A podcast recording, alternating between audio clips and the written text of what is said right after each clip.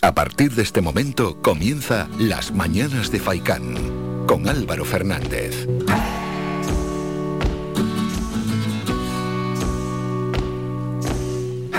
¿Qué tal? Muy buenos días. Viernes 25 de febrero. Saludos de Mingo Montes de Oca en el apartado técnico y saludos de mi parte de Álvaro Fernández. Ayer iniciamos el programa con, bueno, la peor de las noticias y es que el presidente ruso Vladimir Putin anunció en la madrugada de ayer jueves esa operación militar en el este de Ucrania y todo ello días después de haber reconocido la independencia de las autoproclamadas repúblicas de Donetsk y Lugansk. Bueno, era la excusa para invadir Ucrania de la manera más contundente posible, incluso más de lo esperado por muchos analistas, por casi todos. No, yo no escuché un análisis previo ayer que hablaba de una invasión total a sangre y fuego de Ucrania. Las últimas noticias que tenemos de Ucrania es que se confirman cerca de 140 muertos y más de 300 heridos en su bando. Al menos eso ha confirmado Ucrania. Rusia, pues lógicamente no informará abiertamente de las bajas que tiene. Zelensky alerta de que tropas rusas están bombardeando zonas residenciales en Ucrania. El ministro de Exteriores de Ucrania ha confirmado explosiones allí en Kiev. Entre tanto, los líderes de la Unión Europea mm, van escalonando sus sanciones contra Rusia y tuvieron reunión, irán con esas sanciones que veremos a ver hasta dónde llega todo esto. Álvarez anuncia la salida también de la embajadora de Kiev junto con un centenar de españoles. El presidente de Ucrania, Volodymyr Zelensky, ha confirmado, como hemos dicho, que luego irá un aumento, lógicamente, de todos los fallecidos y se irá sabiendo, mm, no según vayan informando del desarrollo de los acontecimientos, la muerte de 137 personas y esas más de 300 heridos en el bando ucraniano al terminar el primer día desde esta invasión total de Rusia a Ucrania. Lo ha trasladado el mandatario ucraniano en un discurso publicado también en su canal de Telegram, donde además ha detallado que 10 de las bajas son oficiales del ejército ucraniano, según recoge la agencia rusa Sputnik. Por su parte, Zelensky ha aprobado una orden de movilización militar válida por 90 días con la que se dispone el reclutamiento de reservistas para luchar contra las tropas rusas. Desde aquí, desde Canarias, como no puede ser de otra forma, el presidente Ángel Víctor Torres ha trasladado la condena del gobierno de Canarias por el ataque de Rusia a Ucrania y muestra su preocupación por la población ucraniana. Desde el Gobierno de Canarias, si queremos ser claros, y con respecto a lo que se ha producido en la madrugada de hoy, con el ataque e invasión de Rusia del territorio ucraniano, es eh, condenar rotundamente este ataque, que es un fracaso del diálogo y de las vías diplomáticas imputables a Rusia. Se han intentado por todos los demás agentes, hasta la extenuación, distintos líderes de distintos países, la Unión Europea en su conjunto, buscar salidas a este conflicto a través de las vías diplomáticas y del diálogo y la respuesta ha sido el ataque bélico por parte de Rusia, que está produciendo ya muertos y que es de una tremenda preocupación. Mensaje del presidente canario, todos los líderes, al menos europeos, han dejado sus mensajes, su opinión sobre lo que está aconteciendo ¿no? en Ucrania y nosotros lo hemos traído lógicamente, para eso es un programa local, el mensaje más cercano, el del presidente de Canarias, Ángel Víctor Torres. 928 70 75 25 es el teléfono para todo aquel que quiera participar en el programa y el que nos quiera dejar un mensaje nos puede enviar mensaje, eso sí, de audio al WhatsApp al 656 60 96 92.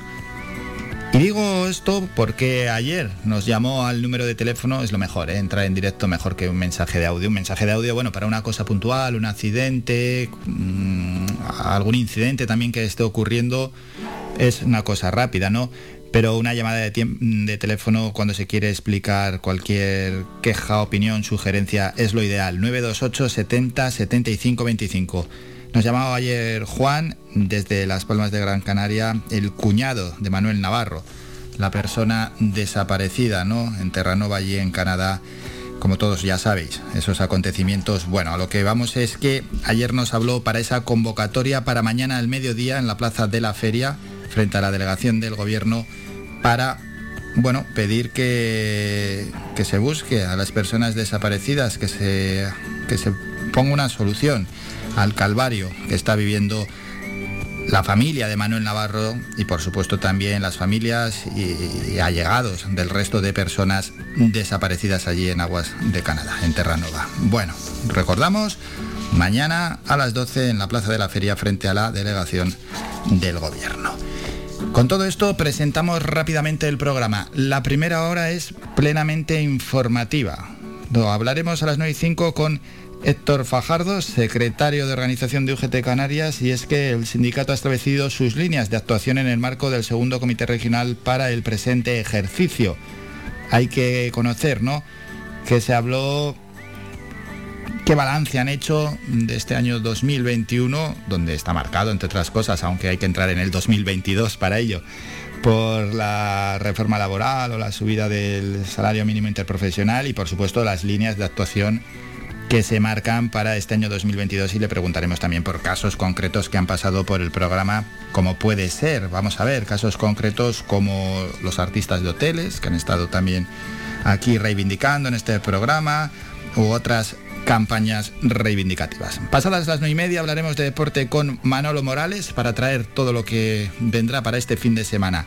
A las 18 subimos a la cumbre de Gran Canaria con Miquea Sánchez. Hoy viene con Adai Gil, que es coautor del libro El cielo visto desde Artenara. Y hoy, a las diez y media, durante una hora, la tertulia. Representantes del PSOE, Coalición Canaria Podemos y del Partido Popular estarán aquí con nosotros. ¿Y de qué vamos a hablar? Hoy es clarísimo, lo podemos hasta adelantar, por supuesto, de la guerra en Europa, de la invasión de Rusia a Ucrania y también de la crisis en el Partido Popular. Con esto comienzan las mañanas de FAICAN.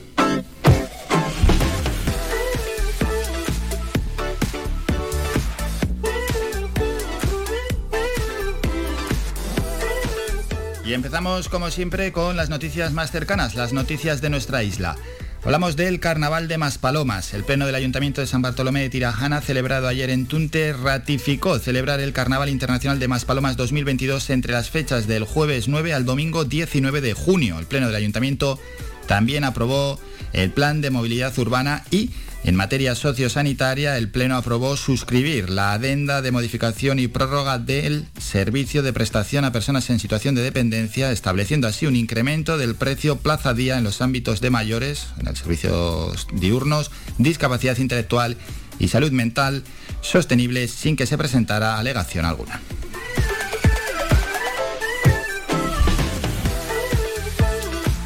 Pasamos a Teror, donde allí se acogerá el sábado 5 de marzo el acto institucional de la Orden del Cachorro Canario, donde se rendirá homenaje al municipio y a varios vecinos que han defendido la identidad canaria a lo largo de su vida. El evento tendrá lugar en el auditorio de Teror ese día a las 8 y media de la tarde. Contará además con la música de la parranda del Cachorro junto a los solistas de Teror Jessica Rodríguez de Sancho, José Santana Santana y Jacinto Suárez.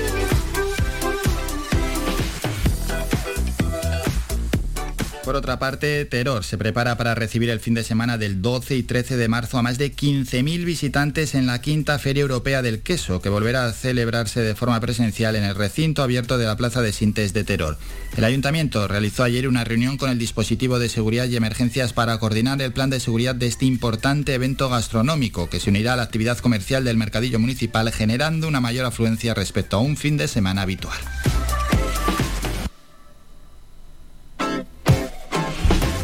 Cambiamos de asunto. El portavoz de Coalición Canaria en el Ayuntamiento de Las Palmas de Gran Canaria, Francis Candil, mantuvo ayer una reunión con dirigentes vecinales del Cono Sur en aras de escuchar sus demandas. Reclaman mejoras, servicios públicos, más inversión, más zonas verdes y unas ayudas sociales.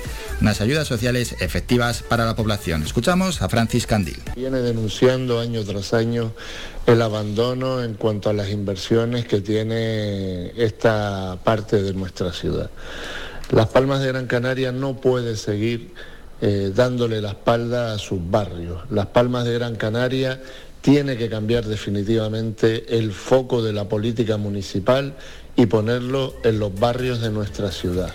Candil escuchó sus inquietudes y recordó que el consistorio mantiene una deuda histórica con el Cono Sur en cuanto a inversiones en la zona.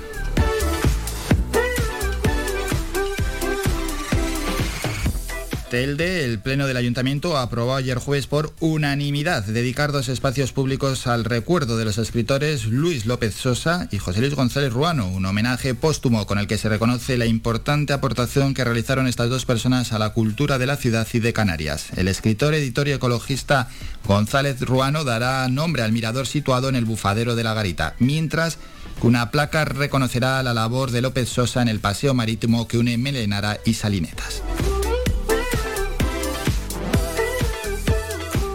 En Mogán, ayer tuvo lugar la sesión ordinaria del Pleno de Mogán en la que se aprobó que la gestión, explotación y la administración del nuevo edificio de aparcamiento subterráneo en Arguineguín la realice el Ayuntamiento de Mogán de forma directa mediante una mercantil municipal. Con este modelo, la Administración local asegura que se garantiza unos ahorros considerables en costes de gestión, siendo la forma más sostenible y eficiente y la que permitirá establecer unas tarifas especiales para residentes.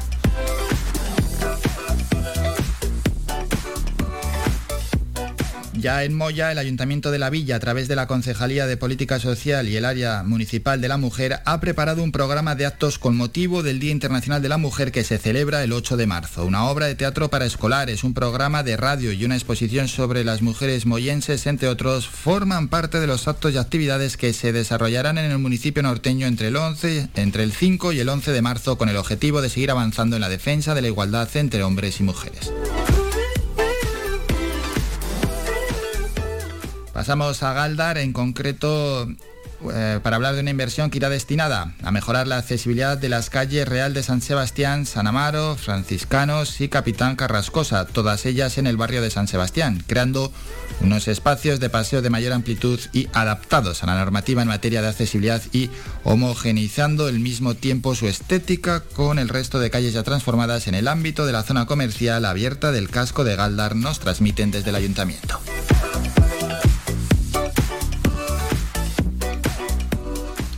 Por su parte, el nuevo plan especial de ordenación de Infecar ya está en marcha. El pasado 8 de febrero se adjudicó la redacción del proyecto de planificación, diseño urbanístico y realización de los trabajos necesarios para su ejecución a la empresa LPA Estudio, por un presupuesto que asciende a los 138.000 euros y con un plazo de ejecución de 46 semanas.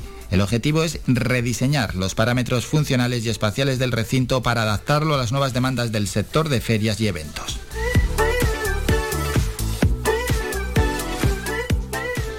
Y terminamos con un último apunte. En el escenario del nuevo Teatro Viejo de Arucas tuvo lugar ayer un encuentro de trabajo entre la Asociación de Jóvenes Empresarios de Las Palmas y la Mancomunidad de Ayuntamientos del Norte de Gran Canaria con el objetivo de marcar líneas de colaboración entre ambas entidades para la realización de proyectos que ayuden a dinamizar el sector empresarial del norte de Gran Canaria. La Mancomunidad ha presentado su Plan Estratégico 2030 que establece las líneas de desarrollo económico establecido para la comarca, en la que se establece la necesidad de la diversificación económica del norte de Gran Canaria, además de seguir apostando por la modernización del sector primario y la apuesta por las energías renovables para el cumplimiento de los objetivos de desarrollo sostenible.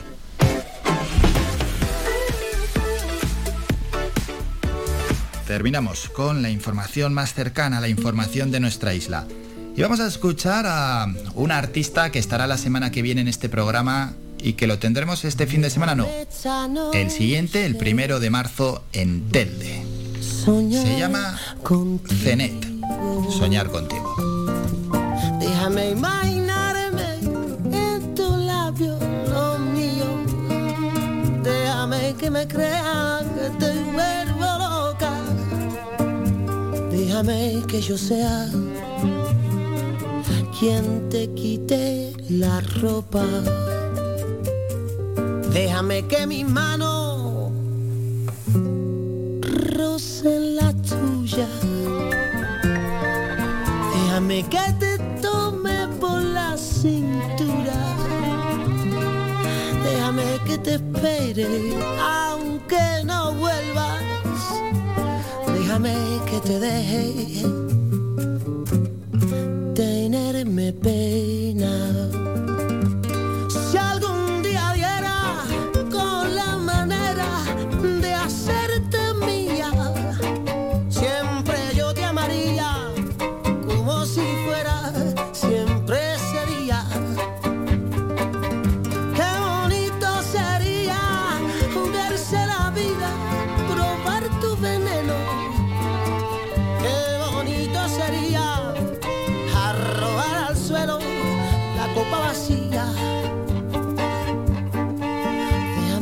Presumir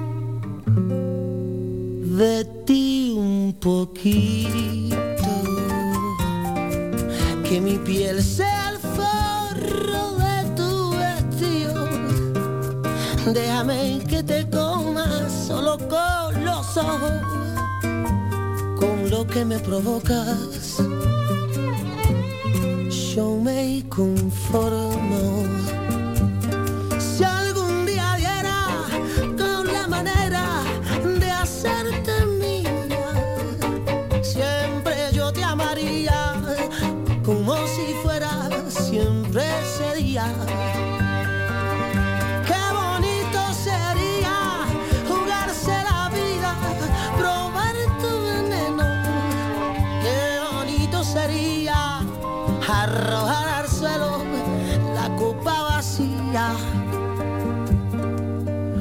Déjame esta noche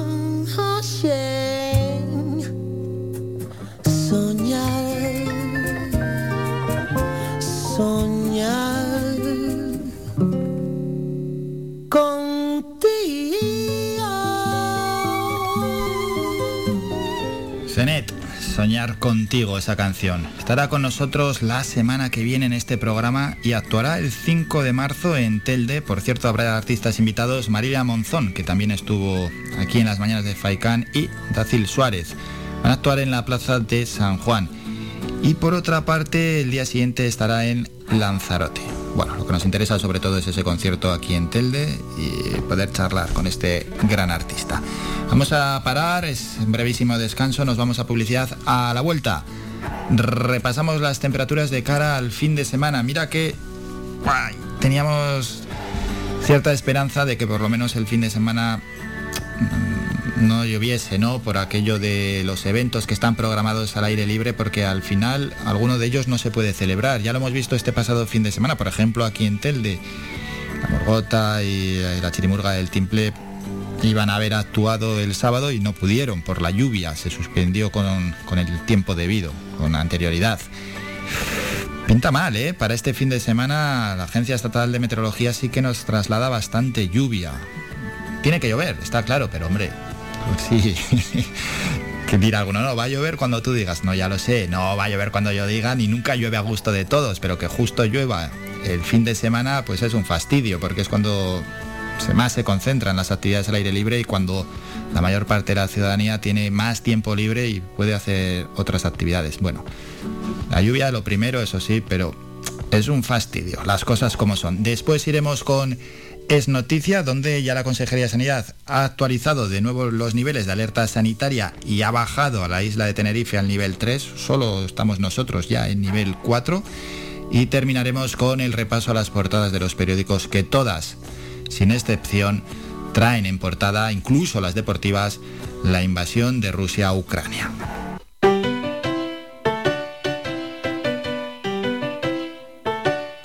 Estás escuchando Faikan Red de emisoras Gran Canaria.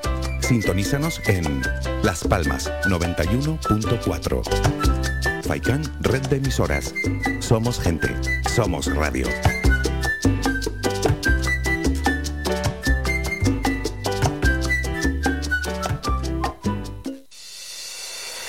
Clínica Arnau es su centro sanitario privado de referencia del municipio de Telde. Fundada en el año 2004, en la actualidad disponemos de dos centros asistenciales, Clínica Arnau Telde y Clínica Arnau ubicado en Las Huesas. Disponemos de una amplia cobertura de asistencia sanitaria privada vinculada a compañías de seguros de salud, mutualidades de funcionarios, mutuas de accidentes laborales, accidentados de tráfico. Para más información 928 70 40 13 www.clinicarnao.es. No dudes más y ven a conocernos.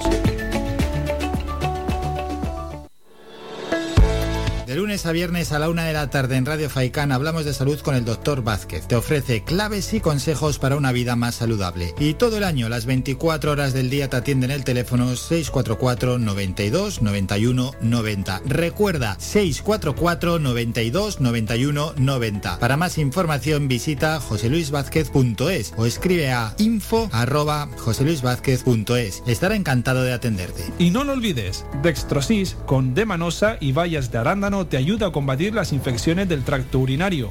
En herbolarios y para farmacias pide Dextrosis y olvídate de las cistitis recurrentes.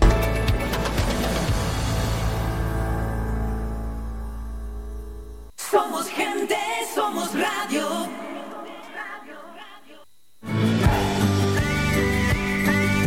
Escuchas Las Mañanas de Faicán con Álvaro Fernández.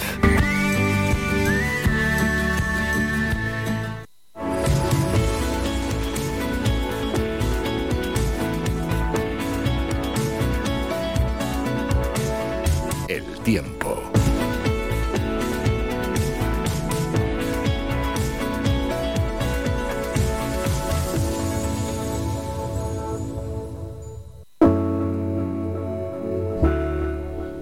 Momento ya para el repaso a las temperaturas de cara al fin de semana. Para hoy vamos a empezar en las Palmas de Gran Canaria, también en la costa norte. Para hoy cielos cubiertos con algo de lluvia, que habrá momentos con intervalos nubosos, eso sí. Mañana cielos cubiertos con lluvia y el domingo más de lo mismo, vamos. Lluvia para el fin de semana. Mínimas 16, máximas 21 grados en Las Palmas con el viento soplando de procedencia norte, rachas de en torno a 20-30 kilómetros hora. En Telde hace nada estaba lloviendo a las 7 de la mañana, ahora no lo sé, estamos aquí encerrados Mingo, no tenemos ventana, así que no lo sabemos, pero se esperan para hoy cielos cubiertos y con algo de lluvia, sobre todo para el final del día. Mañana cielos cubiertos con lluvia y el domingo nuboso con lluvia. Las temperaturas mínimas 14-15 grados y las máximas en torno a los 20 grados y también el viento soplando de procedencia norte.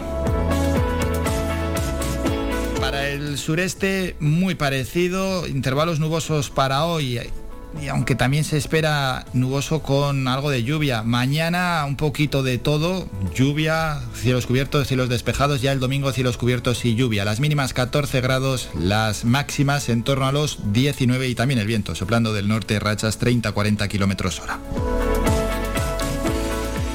A la zona oeste, para hoy se esperan intervalos nubosos, aunque mm, a la en la- por la tarde ya nubosidad. Mañana cubierto con lluvia escasa y el domingo muy nuboso con algo de lluvia. Las mínimas 14 grados, las máximas 21-22 en la zona oeste. Y ya en el sur de nuestra isla, para hoy intervalos nubosos y nubosidad para la, para la tarde con algo de lluvia. Mañana sábado sí se espera algo de nubosidad, incluso con lluvia. Y para el domingo cubierto y también lluvia, incluso en el sur de la isla. 15 grados de, o 16 de mínima y las temperaturas máximas 21, 22 grados en el sur de Gran Canaria. Y terminamos en la cumbre. Para hoy cubierto, mañana y el domingo, luego nos lo contará Miqueas, cubierto con lluvia. Las mínimas 9 grados, las máximas para hoy 15 y ya para el fin de semana las máximas en la cumbre bajan y bajan bastante hasta los 11 grados.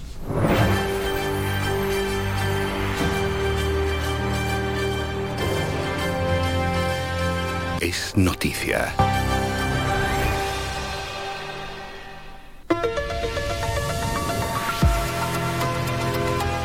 Es noticia que la Consejería de Sanidad actualizó ayer los niveles de alerta sanitaria tras el informe epidemiológico de la Dirección General de Salud Pública con datos consolidados a 23 de febrero. Permite la bajada a nivel 3 de Tenerife tras la mejora de sus indicadores epidemiológicos. En rueda de prensa celebrada ayer tras el Consejo de Gobierno, el presidente Ángel Víctor Torres indicó que el resto de islas se mantienen en sus niveles actuales, es decir, nivel de alerta nosotros, Gran Canaria, nivel de alerta 4, La Palma, Fuerteventura, no, sí, La Palma, Fuerteventura, El Hierro y La Gomera siguen en nivel 3 y ahí baja eh, Tenerife y Lanzarote, donde vamos a incluir epidemiológicamente a La Graciosa en nivel 2. Escuchamos en cualquier caso al presidente canario. La isla de Tenerife baja de alerta 4 a 3 y de esa manera quedan todas en nivel 3, excepto Gran Canaria que seguirán 4 y Lanzarote que está en nivel 2. Esa es la situación de acuerdo a la alerta sanitaria de las islas. En cuanto a lo que son las restricciones, prácticamente,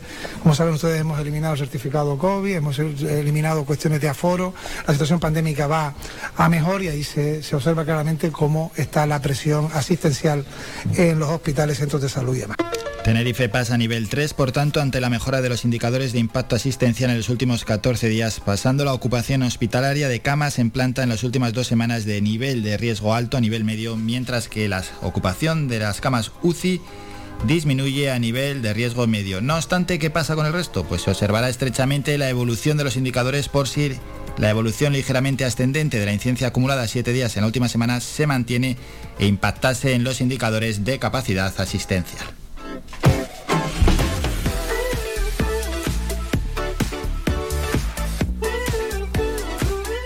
Vamos al repaso de las portadas de los periódicos impactantes hoy. El país, una persona muerta, un coche destruido y, y dos personas con la maleta. Putin lanza un ataque masivo contra Ucrania.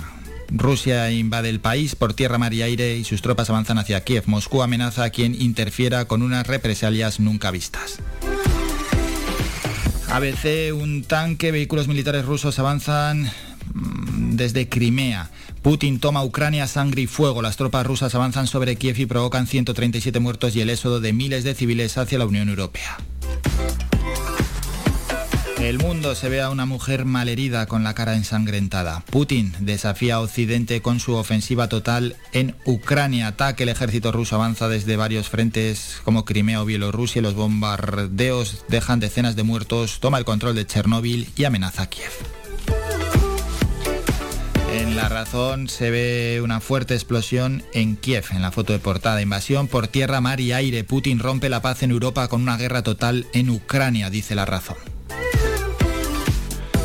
Canarias 7, impactante foto, un militar muerto y un tanque destruido. Las tropas rusas invaden Ucrania y la comunidad internacional reacciona con medidas económicas. Nadie frena a Putin. Ucranianos en Canarias es inaceptable, da lástima que la gente muera por Putin. El corazón en un puño, un joven moyense sorprendido por el ataque en Kiev.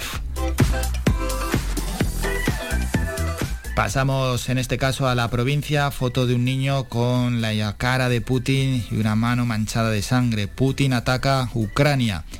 Rusia invade por tierra, mar y aire varias ciudades y sus bombardeos causan la muerte de decenas de civiles mientras sus tropas cercan la capital. El conflicto hurta la palma a la cita de presidentes. Pasamos al siguiente medio, en este caso es el diario de avisos, foto de portada para la misma mujer que salía ensangrentada en otra portada. Rusia invade Ucrania a sangre y fuego, es una portada única y total de esa foto y de este texto. Putin ejecuta sin piedad su plan contra el país vecino y Biden la acusa de querer restablecer la Unión Soviética. los periódicos deportivos también han sabido responder y estar a la altura, al menos algunos. El marca Stop War, Stop Guerra, foto para los jugadores del Nápoles y del Barça sujetando una pancarta que dicen eso. El deporte clama contra la guerra. Putin deja el mundo en paz y se ve a un deportista ucraniano con su camiseta y eh, la mano derecha en su corazón. En cualquier caso, resultados deportivos. Ayer Nápoles 2, Barça 4. En la Europa League pasó el Barça el Sevilla ganó su partido 1-0, eh, sufrió en Croacia, pero pasó a octavos. El Betis empató a 0 ante el Zenit y pasa, pero la Real Sociedad perdió 1-3 frente al Leipzig y el equipo alemán se clasificó para la siguiente fase de la Europa League. El diario AS, Guerra a la Guerra y foto de portada para los jugadores del Nápoles y del Barça con esa pancarta. El deporte mundial se alza contra el ataque ruso a Ucrania. UEFA cita hoy a la, su ejecutiva para quitarle la final de la Champions a San Petersburgo. Polonia, Suecia y Chequia piden no jugar en Moscú la repesca del Mundial de Qatar. Salke 04 y Manchester United rompen sus acuerdos de patrocinio con empresas rusas. Y el mundo deportivo, pues no está a la altura el mundo deportivo. En vez de poner la, creo yo, la foto de Stop a la guerra que sacaron los jugadores del Barça, la ponen en pequeñito y sacan a Frankie de Jong poniendo bravísimo. El mejor Barça de la temporada se mete en octavos de final tras una gran exhibición de juego colectivo. Jordi Alba en un contragolpe, Frankie con una en Piqué y Alba rubrican con golazos el festival. Son las 9 de la mañana, hasta aquí el repaso de las portadas de los periódicos. Anuncios publicitarios, volvemos con el boletín informativo y luego hablamos con el secretario de organización de UGT Canarias.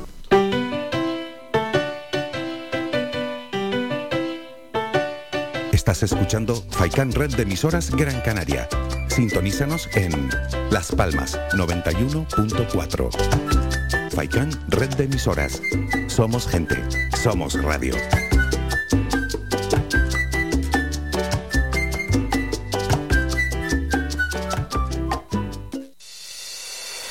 Clínica Arnau es su centro sanitario privado de referencia del municipio de Telde. Fundada en el año 2004, en la actualidad disponemos de dos centros asistenciales, Clínica Arnau Telde y Clínica Arnau ubicado en Las Huesas. Disponemos de una amplia cobertura de asistencia sanitaria privada vinculada a compañías de seguros de salud, mutualidades de funcionarios, mutuas de accidentes laborales, accidentados de tráfico. Para más información, 928 70 40 13 www.clinicarnao.es. No dudes más y ven a conocernos.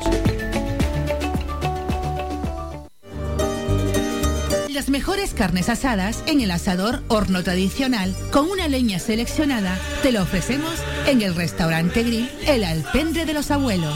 Contamos con una amplia variedad de entrantes, ensaladas elaboradas con productos locales. No olvides preguntar por nuestros postres caseros. En el restaurante grill El Alpendre de los Abuelos ponemos a tu disposición nuestra amplia sala y experiencia para cualquier reunión de amigos o empresa. Tu cena con nosotros será todo un éxito. Teléfono 928 98 38 90. Estamos ubicados en la calle Ancor número 5 en Mar Pequeña, al lado de Radio Faikán. Somos gente, somos radio.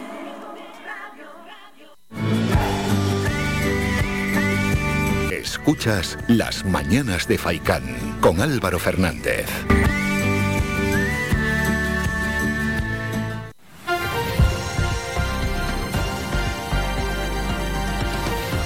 Noticias.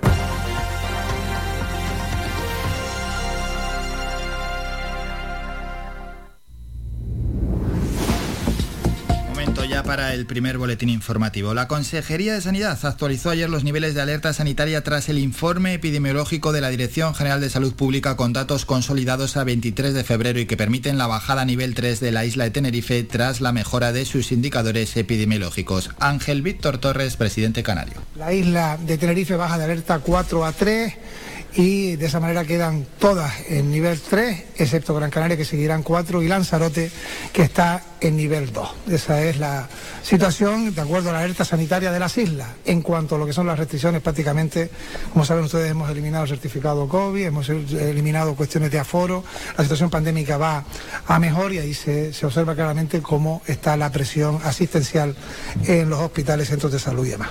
En lo que se refiere a nuestra isla, hablamos del Carnaval de Maspalomas. El Pleno del Ayuntamiento de San Bartolomé de Tirajana, celebrado ayer en Tunte, ratificó celebrar el Carnaval Internacional de Maspalomas 2022 entre las fechas del jueves 9 al domingo 19 de junio. Entre tanto, el Pleno del Ayuntamiento también aprobó el Plan de Movilidad Urbana y en materia sociosanitaria, el Pleno aprobó suscribir la adenda de modificación y prórroga del servicio de prestación a personas en situación de dependencia sin que se presentara alegación alguna.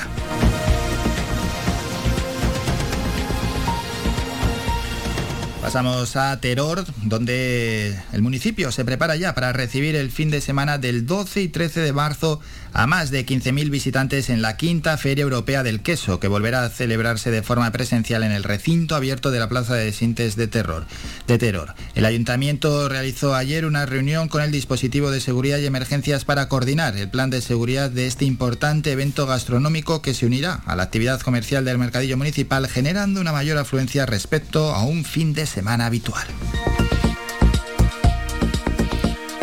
Más asuntos. El portavoz de Coalición Canaria en el Ayuntamiento de Las Palmas de Gran Canaria, Francis Candil, mantuvo ayer una reunión con dirigentes vecinales del Cono Sur en aras de escuchar sus demandas. Reclaman mejores servicios públicos, más inversión, más zonas verdes y unas ayudas sociales efectivas para la población. Viene denunciando año tras año el abandono en cuanto a las inversiones que tiene esta parte de nuestra ciudad. Las Palmas de Gran Canaria no puede seguir eh, dándole la espalda a sus barrios. Las Palmas de Gran Canaria tiene que cambiar definitivamente el foco de la política municipal y ponerlo en los barrios de nuestra ciudad. Candil escuchó sus inquietudes y recordó que el consistorio mantiene una deuda histórica con el Cono Sur en cuanto a inversiones en la zona. En Telde, el Pleno del Ayuntamiento aprobó ayer jueves por unanimidad dedicar dos espacios públicos al recuerdo de los escritores Luis López Sosa y José Luis González Ruano, en homenaje póstumo con el que se reconoce la importante aportación que realizaron estas dos personas a la cultura de la ciudad y de Canarias. El escritor, editor y ecologista González Ruano dará nombre al mirador situado en el bufadero de la Garita, mientras una placa reconocerá la labor de López Sosa en el paseo marítimo que une Melenara y Salinetas. En Mogán, ayer tuvo lugar la sesión ordinaria del Pleno del Ayuntamiento en la que se aprobó que la gestión, explotación y la administración del nuevo edificio de aparcamientos subterráneo en Arguineguín la realice el Ayuntamiento de Mogán de forma directa mediante una mercantil municipal. Con este modelo, la Administración local garantiza unos ahorros considerables en costes de gestión, aseguran, siendo, dicen también, la forma más sostenible y eficiente y la que permitirá establecer unas tarifas especiales para residentes. Terminamos en Moya, donde el Ayuntamiento de la Villa, a través de la Concejalía de Política Social y el Área Municipal de la Mujer, ha preparado un programa de actos con motivo del Día Internacional de la Mujer que se celebra el próximo 8 de marzo. Una obra de teatro para escolares, un programa de radio y una exposición sobre las mujeres moyenses, entre otras cosas, forman parte de los actos y actividades que se desarrollarán en el municipio norteño entre el 5 y el 11 de marzo, con el objetivo de seguir avanzando en la defensa de la igualdad entre hombres y mujeres. Terminamos con la información más cercana, regresamos a las 10 con un nuevo boletín informativo. Síguenos en nuestras redes sociales. Estamos en Facebook, Twitter e Instagram. Búscanos como Radio Faicán FM y descubre todas nuestras novedades.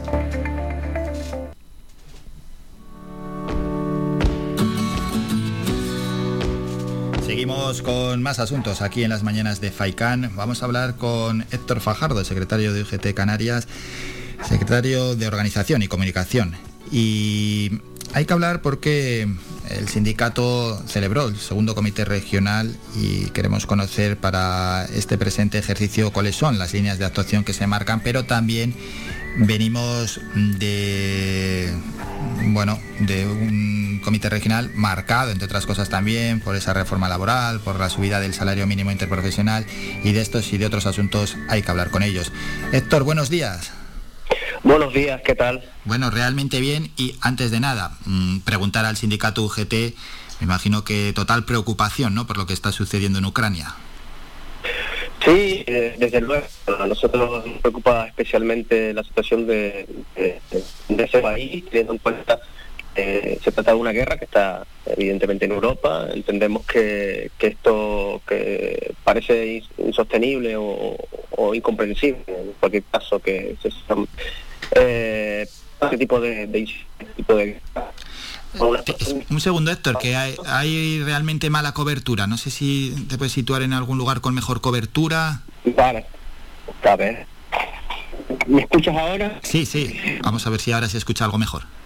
Eh, decía que desde el punto de vista es incomprensible que se mantengan, que se sigan produciendo este tipo de, incidentes de guerra por una actitud expansionista de, los países y que también entendemos que tiene que ver también, tiene parte de responsabilidad la, la, OTAN, ¿no? En, cualquier caso para, para eh, en, esta, en esta actitud beligerante o belicista de tanto de Rusia como de la Alianza Atlántica pero ¿por qué tiene esa responsabilidad la OTAN? Bueno, para nosotros eh, entendemos que la OTAN, eh, su, su, su, intención de, ampliar sus líneas de actuación con la... De hecho, se, hablaba de que en Ucrania, yo no soy tan analista internacional, pero eh, el tema de la anexión de Ucrania para o de que Ucrania se, insertara dentro de la Alianza Atlántica, de hecho estaban en, en, este, en este trámite, eh, es lo que ha provocado también, entre otras cosas, ¿no? la que se pensara la cuerda con respecto a, Rusia, y Rusia, pues eh, evidentemente tiene una actitud imperialista, ha tenido siempre la, la intención de anexionarse eh, Ucrania y, y, ciertas regiones que eran que se mantenían prorrusas por su pasado, ¿no? Por su pasado. Y, entendemos que todas estas, todas estas cuestiones han sido un caldo de cultivo eh, absolutamente eh, que ha generado la inestabilidad del, país, de la zona, y que ha provocado, pues evidentemente, que esto, al final, esta, esta guerra pues se produjera, que entendemos que que nos resulta incomprensible que, la diplomacia no pueda sustituir a este tipo de incidentes. Bueno, dejamos este primer apunte que era normal, hablar de la invasión de Rusia a Ucrania, pero vamos con eh, el asunto que nos toca. Es esa celebración de ese segundo comité regional que, bueno, venía marcado, entre otras cosas, también por esa reforma laboral donde se aprobó, todos sabemos de qué manera se aprobó, ¿no? Por aquello que tuvo tantísima repercusión, pero que en la previa de esa aprobación en el Congreso sí que contó, ¿no? Con la aprobación de patronal de sindicatos y de gobierno, pero que aún así desde algunos sectores han acusado de esta reforma de ser pequeña, de ser light, por así decirlo. Bueno, desde nuestro punto de vista entendemos que la reforma laboral es la eh, después de mucho tiempo eh, se trata de una conquista, una reconquista de derechos, una conquista de nuevos derechos, como por ejemplo el tema de, de los ERTE que se han consolidado como una herramienta para mantener el empleo y Sinceramente, a nosotros no, nos resulta incomprensible como lo, como la ultraderecha. Bueno, esto lo puedo entender, ¿no? Pues la extrema derecha está en contra de, los intereses de la clase trabajadora. Pero como los sindicatos minoritarios, sindicatos eh, de, tipo genial o, profesionales, se han posicionado en contra de lo que consideran, lo que al final se considera un avance en, en derecho que, que, la reforma laboral no haya sido, eh, no haya alcanzado lo que nosotros necesitamos que se alcance, no quiere decir que no se vaya a alcanzar en el futuro, o que nosotros renunciemos, por ejemplo, al aumento de las indemnizaciones por el despido, o a, establecer otras nuevas, otras nuevas condiciones de, relaciones laborales. Pero creo que el hecho de que se haya logrado, no solamente el tema de los ERTE, sino la, el fin eh, la vuelta a la ultraactividad, la preferencia de los convenios sectoriales con respecto a los convenios de empresa en el rango salarial, en el tema de los, de los salarios. Eh, este tipo de cuestiones que equilibra de nuevo la avanza en la negociación colectiva, entendemos que, es beneficiosa para el trabajador y renunciar a eso cuando ha habido consenso en la mesa de negociación eh, la verdad, posicionarse en contra de un avance en derechos, pues sinceramente a nosotros nos cuesta entender como partido de izquierda también, como puede ser Izquierda Republicana o otros o, o, se han posicionado en contra de esta reforma, en contra de un avance de derechos que además contaba con el consenso de las patronales, el gobierno y las organizaciones sindicales. Eh, que son los, son los garantes del diálogo social, del diálogo entre trabajadores y, y, patronales. Donde no hubo tanto acuerdo, eh, Héctor, fue sin embargo en esa subida del salario mínimo interprofesional, porque ahí en este caso sí que la patronal ya no estaba de acuerdo. Bueno, no estaba de acuerdo ahora, porque en el 2018 se firmó eh, con la COE un acuerdo en el que se comprometían a que ningún ningún ningún convenio colectivo iba a tener las tablas salariales por debajo de los mil euros. Por los estaba eh, se estaba aceptando de facto que la que el salario mínimo iba a estar en los mil euros y que se iba a hacer en 2020 esa esa esa regulación de los salarios. Sin embargo, ha llegado dos años más tarde o casi dos años más tarde. Eh, por lo tanto, yo creo que eso de que ahora que no estén de acuerdo, no, no, no lo sé. Estarán, no estarán de acuerdo ahora, porque antes sí lo estaban, ¿no? Antes la patronal sí estaba de acuerdo con respecto a, la subida del salario mínimo. Y de hecho esto era un compromiso que tenía el gobierno y que entendemos que aunque no hubiera consenso en este ámbito, se tenía que cumplir. Entendemos que, el, que la subida del salario mínimo va a reactivar la economía, bueno, va, va a permitir que se reactive la economía el, la subida del salario mínimo va directamente al consumo, no va al ahorro. Por lo tanto, esto va a hacer que la rueda de la economía gire. Por lo tanto, para nosotros es muy beneficioso que se suba el salario mínimo y que el año que viene se vuelva a subir. Mm. Bueno, y dentro de este comité regional, ¿no? Eh, salió a relucir, me imagino, el plan Reactiva Canaria. Sí, para nosotros es muy importante el que el gobierno de Canarias haya trasladado tanto a nosotros como a la organizaciones empresariales más representativas, eh, un plan que, que, va a contar con los europeos para reactivar la economía después de esta crisis pandémica. No olvidemos también que este plan de reactiva también va a tener un efecto en la, en la isla de La Palma, por porque no porque no solamente está ahora agravada por el tema de la crisis, eh, pandémica sino también por la crisis volcánica porque el volcán ha afectado a numerosas empresas muchos trabajadores eh, se han quedado sin, sin empleo y, entendemos que este plan reactiva que ya nos explicarán en profundidad eh, su desarrollo. Ya nos hemos hablado de las partidas económicas que contiene cada parte, que cada, cada parte. Pero ¿cuáles son, ¿cuáles son las principales líneas de actuación de este plan? Un poco para que lo entiendan por encima los oyentes.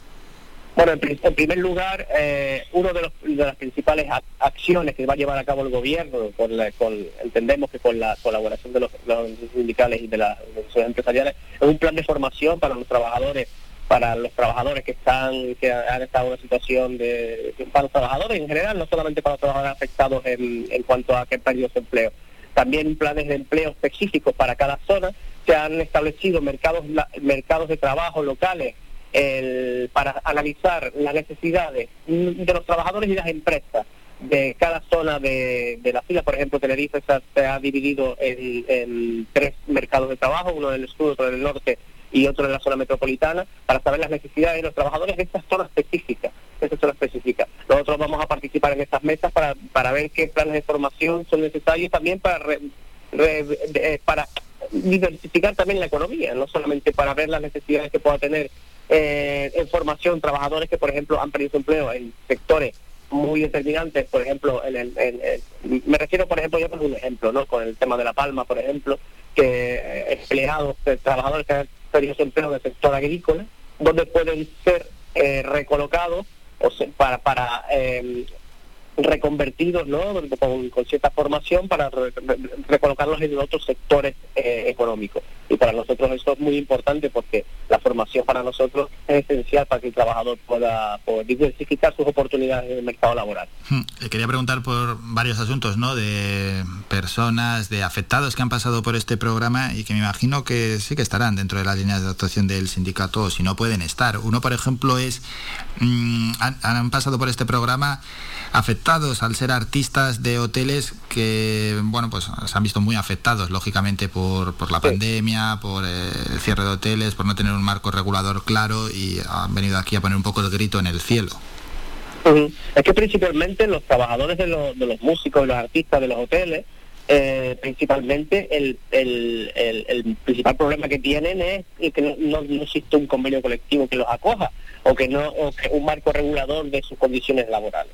¿Por qué? Porque esto ha provocado situaciones de auténtica eh, auténtico terror en cuanto a es que hay personas que no han tenido acceso durante esta pandemia a ciertas prestaciones sin embargo, siendo trabajadores que ciertas prestaciones porque en el momento en el que se estalló toda la, crisis pandémica de la COVID, eh, no tenían un contrato con ninguna empresa. Entonces no podían acogerse a los ERTE eh, y, estuvieron en un limbo, ¿no? Estuvieron en un limbo, limbo eh, y al final tuvieron que acogerse a ayudas de casi de caridad, ¿no? Entre, comillas, ¿no? Pero porque, porque precisamente por eso, porque no había un marco regulador, se les contrataba, por ejemplo, le daban de alta unas horas o un día con sueldos que no cumplían ni siquiera eh, el mínimo y hay situaciones realmente de, casi esclavismo laboral en este, en este en este ámbito. De hecho, nosotros tanto UGT como comisiones obreras estamos impulsando la creación de un convenio colectivo que les dé que les dé cobertura a, estos artistas. De hecho, hace muy poco tiempo, coincidiendo con el Comité Regional, celebramos una concentración, una concentración frente a la patronal, porque eh, a pesar de que la patronal de Tenerife, de, la provincia de Tenerife, se ha comportado como se tiene que comportar en el sentido de que ha identificado cuáles son las, las organizaciones empresariales más representativas para negociar este convenio, seguimos esperando que las organizaciones empresariales de Las Palmas nos den los nombres de, los que están legitimados para negociar ese convenio. Y hasta que eso no se haga, no nos vamos a poder sentar. Eh, hemos instado a la, a, la, Dirección General de Trabajo a que los intente sentar en la mesa, lo ha hecho, pero es que seguimos sin tener los interlocutores de Las Palmas. Eh, nosotros nos estamos planteando... Claro, es que esta situación se puede alargar en el tiempo, claro.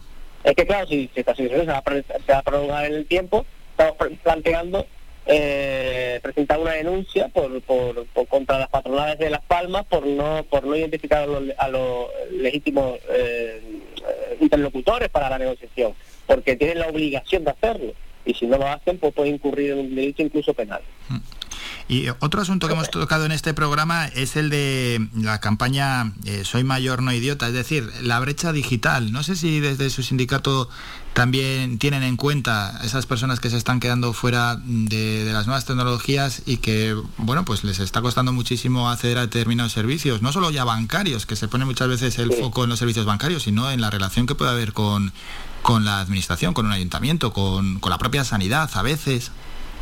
Sí, nosotros, por ejemplo, con respecto a, a los servicios bancarios que antes mencionaba, nosotros estamos muy en contra de la, de la actitud que ha tenido la patronal bancaria con respecto a la esta reconversión a lo digital, que, para al final es para ahorrarse personal en, la, en las oficinas. Claramente, sí. Y nosotros estamos totalmente en contra, no solamente por una cuestión de, de pérdida de puestos de trabajo, sino por lo que mencionaba, porque hay personas que necesitan acceder a la oficina para que les tramiten su, sus trámites diarios o, lo, los que tienen que hacer. Y entre ellas están las personas mayores o las personas que no tienen conocimientos digitales o que tienen dificultades de los usuarios, de los consumidores. Y no solamente pasa, evidentemente, con, la, con el tema bancario, sino también con las administraciones públicas, en el que todos están empezando a digitalizar.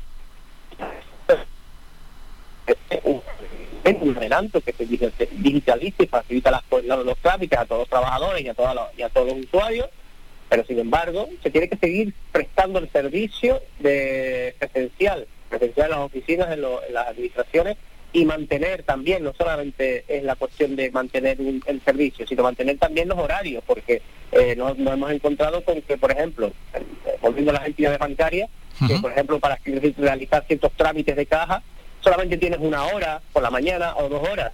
Bueno, eh, que antes se podía hacer durante toda la mañana o en cualquier momento, no entendemos muy bien el motivo por el que esto se realiza, sino es para dificultar al usuario el acceso a su dinero, porque es su dinero, y por otra parte para provocar una reducción de las plantillas que va a tener un efecto negativo en el empleo, evidentemente.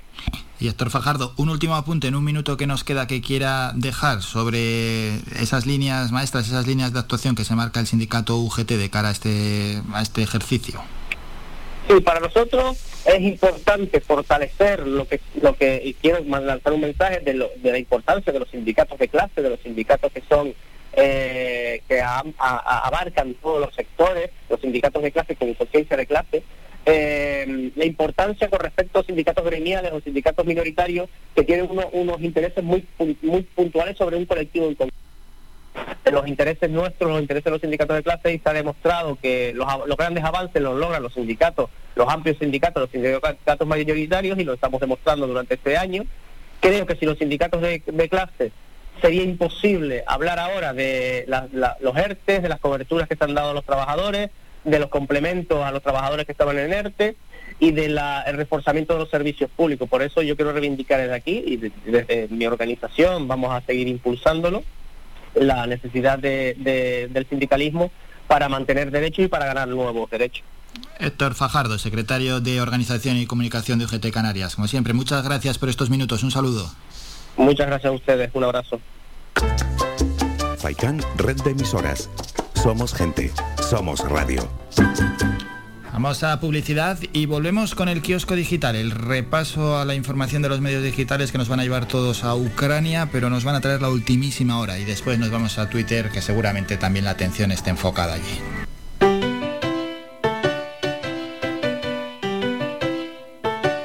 Estás escuchando Faikan Red de emisoras Gran Canaria. Sintonízanos en Las Palmas 91.4. FAICAN, red de emisoras. Somos gente, somos radio.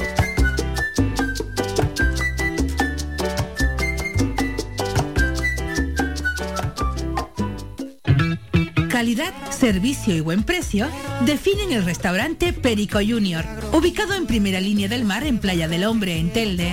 Cuenta con una oferta gastronómica con variados y exquisitos platos. Restaurante Perico Junior les ofrece sus servicios de martes a domingo de 1 a 6 de la tarde, cerrando sus puertas los lunes. Restaurante Perico Junior, lo mejor del mar.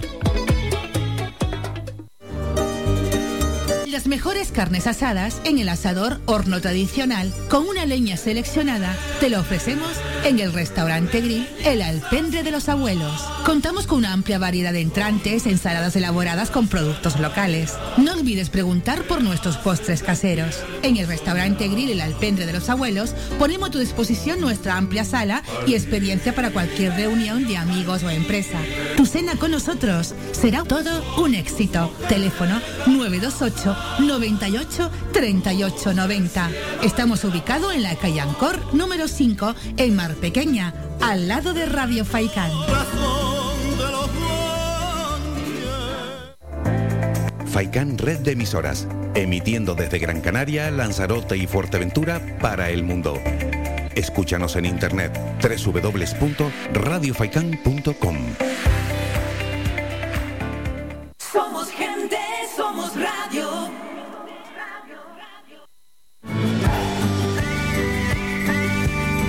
Escuchas Las Mañanas de Faicán con Álvaro Fernández.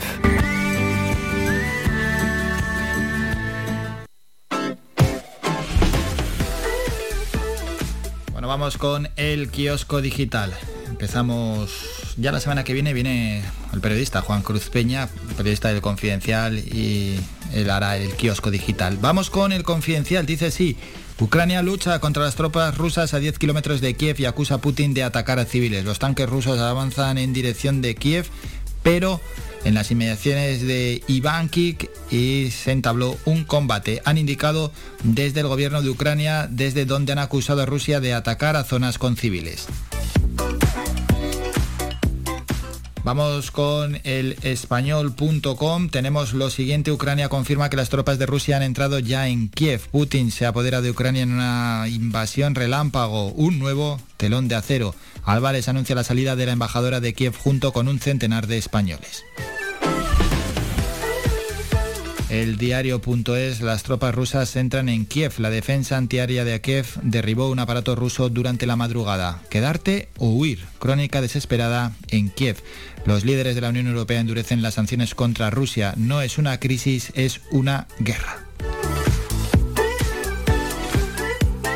Público.es. Tenemos lo siguiente, las tropas rusas entran en Kiev. Protestas ante la embajada rusas de todo el mundo. Más de mil detenidos en Rusia ante las protestas. Europa afronta una ofensiva militar sin precedentes desde la Segunda Guerra Mundial. Rusia machaca a las fuerzas ucranianas en menos de 12 horas. Ok, diario, las tropas rusas entran en Kiev. Sánchez desoyó la amenaza de Putin y tuvo que reunir al Consejo de Seguridad con varios miembros ausentes. Kiev vive una noche de explosiones mientras se recrudece la ofensiva rusa sobre Ucrania. Huffington Post, las tropas rusas entran en Kiev, fotos para dos tanques, fuentes ucranianas confirman la entrada de las tropas rusas en la capital. Conflicto en Ucrania, todo lo que se sabe hasta ahora del segundo día de guerra en Ucrania. Hay que ser pesimistas. La invasión rusa plantea un panorama gravísimo para el mundo. Biden limita la capacidad financiera de Putin. Va a ser una temporada muy fría para Rusia. Y la Unión Europea acuerda un nuevo paquete contra Rusia en finanzas, energías, visados o transporte. El economista Vamos con ellos. La bolsa remontará y evitará un año bajista. Hablan los analistas. El 64,3% de los expertos que participaron en el sondeo del economista considera que las bolsas de Europa y Estados Unidos deberían ser capaces de recuperarse de este shock y despedir el año en positivo. Por contra, un 35,7% cree que será complicado que las bolsas salven el ejercicio. Y ya terminamos con cinco días. Rusia ataca las afueras de Kiev. Prosigue la invasión rusa con fuertes combates en torno a la capital y en la ciudad de Sumy. Los líderes de Ucrania piden ayuda internacional y denuncian en bombardeo de 33 edificios civiles. El rebote pierde fuerza en las bolsas, los bancos frenan al IBEX.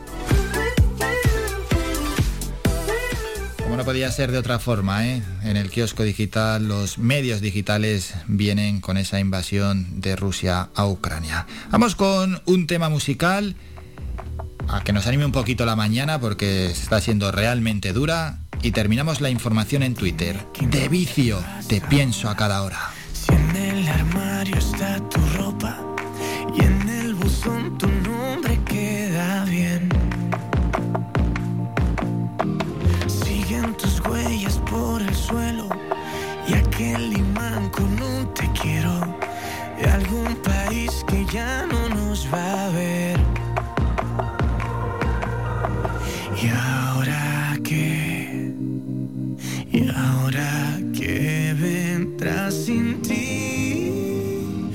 Te pienso a cada hora.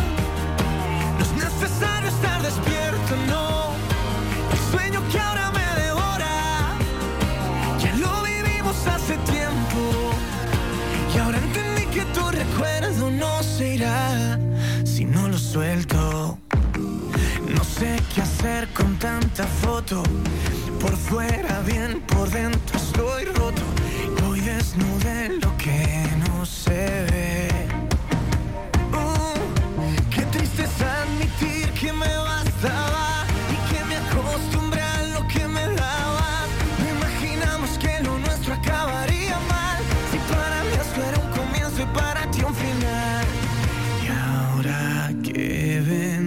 Sin ti. Y es que te pienso a cada hora.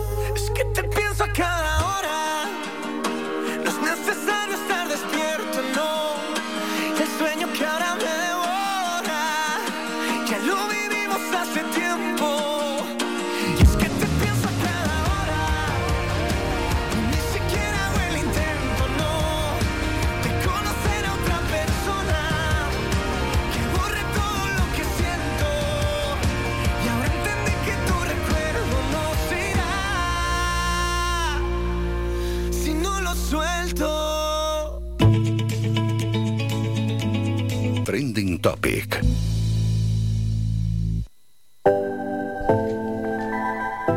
Dejamos a De Vicio y terminamos esta primera hora informativa en Twitter. Vamos con las 20 tendencias en estos momentos. Nos llevan, lógicamente, a Ucrania. Pues todo el mundo está, ¿qué os voy a contar? Que están tuiteando sobre Ucrania, sobre la invasión, sobre Rusia. Esas son las 20 tendencias. Y bueno, pues lo mismo que hemos repasado en el kiosco digital. No tiene mucho sentido, ¿no? Incidir en ello. Más de lo mismo, no hay ninguna novedad. Otra tendencia es Ayuso dimisión. Que, bueno, pues también los tuiteros. Ayuso dimisión, Ayuso mintió, Ayuso robó, Ayuso 283.000 euros. La Comunidad de Madrid reconoce por primera vez que el hermano de Ayuso cobró 283.000 euros por sus gestiones.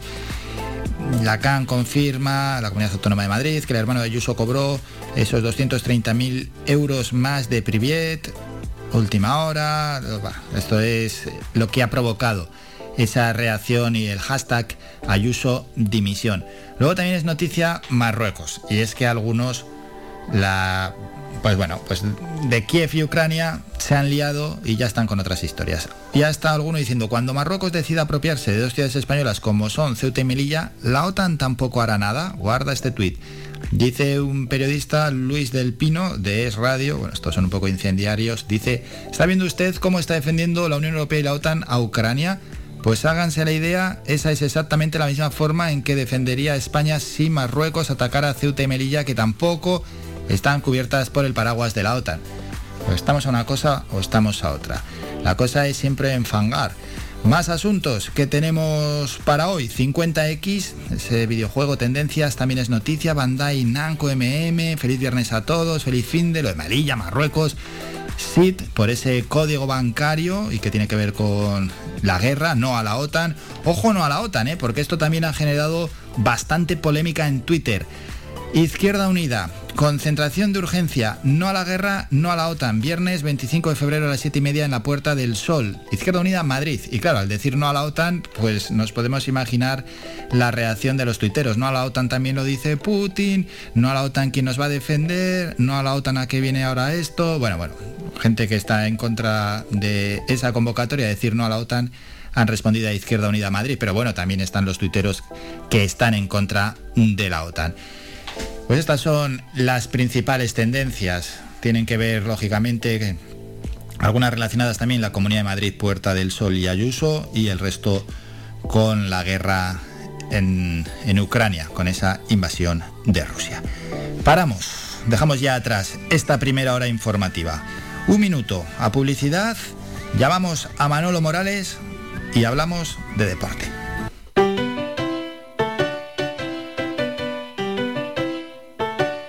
Estás escuchando Faikan Red de emisoras Gran Canaria.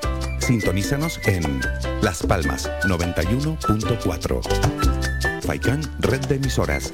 Somos gente, somos radio.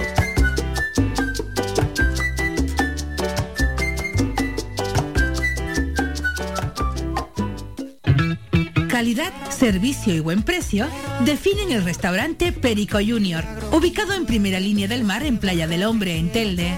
Cuenta con una oferta gastronómica con variados y exquisitos platos. Restaurante Perico Junior les ofrece sus servicios de martes a domingo de 1 a 6 de la tarde, cerrando sus puertas los lunes.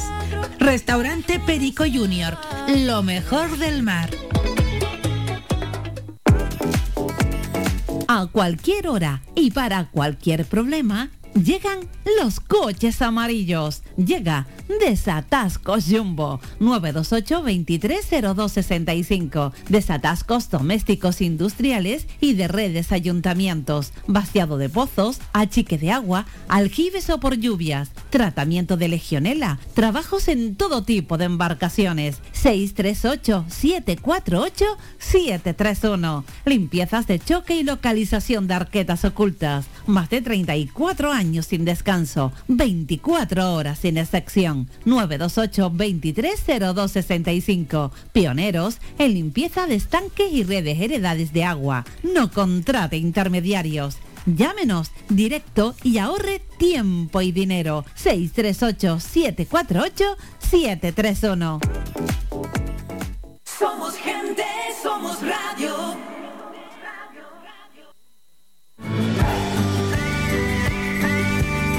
Escuchas Las Mañanas de Faicán con Álvaro Fernández.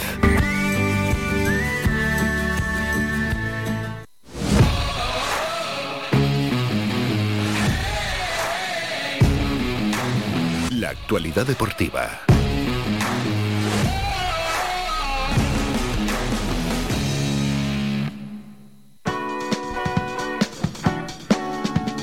Siempre, todos los viernes a estas horas hablamos de deporte. Está el momento más afable, quizás, ¿no? Eh, en la información que lo que venimos comentando en esta primera hora de programa. Y para hablar de deporte, como siempre, estamos con el director de Faicán Deportivo, con Manolo Morales. Manolo, buenos días. ¿Qué tal Álvaro? Muy buenos días, saludos cordiales. Pues estamos deseando conocer lo que vamos a tener en el mundo del, deporte de cara a este fin de semana, que entre otras cosas, bueno, el deporte nos suele dar alegrías y nos suele distraer un poco Manolo de los acontecimientos que están sucediendo en el mundo y en esa guerra, ¿eh? Eh, esa invasión de Rusia a Ucrania.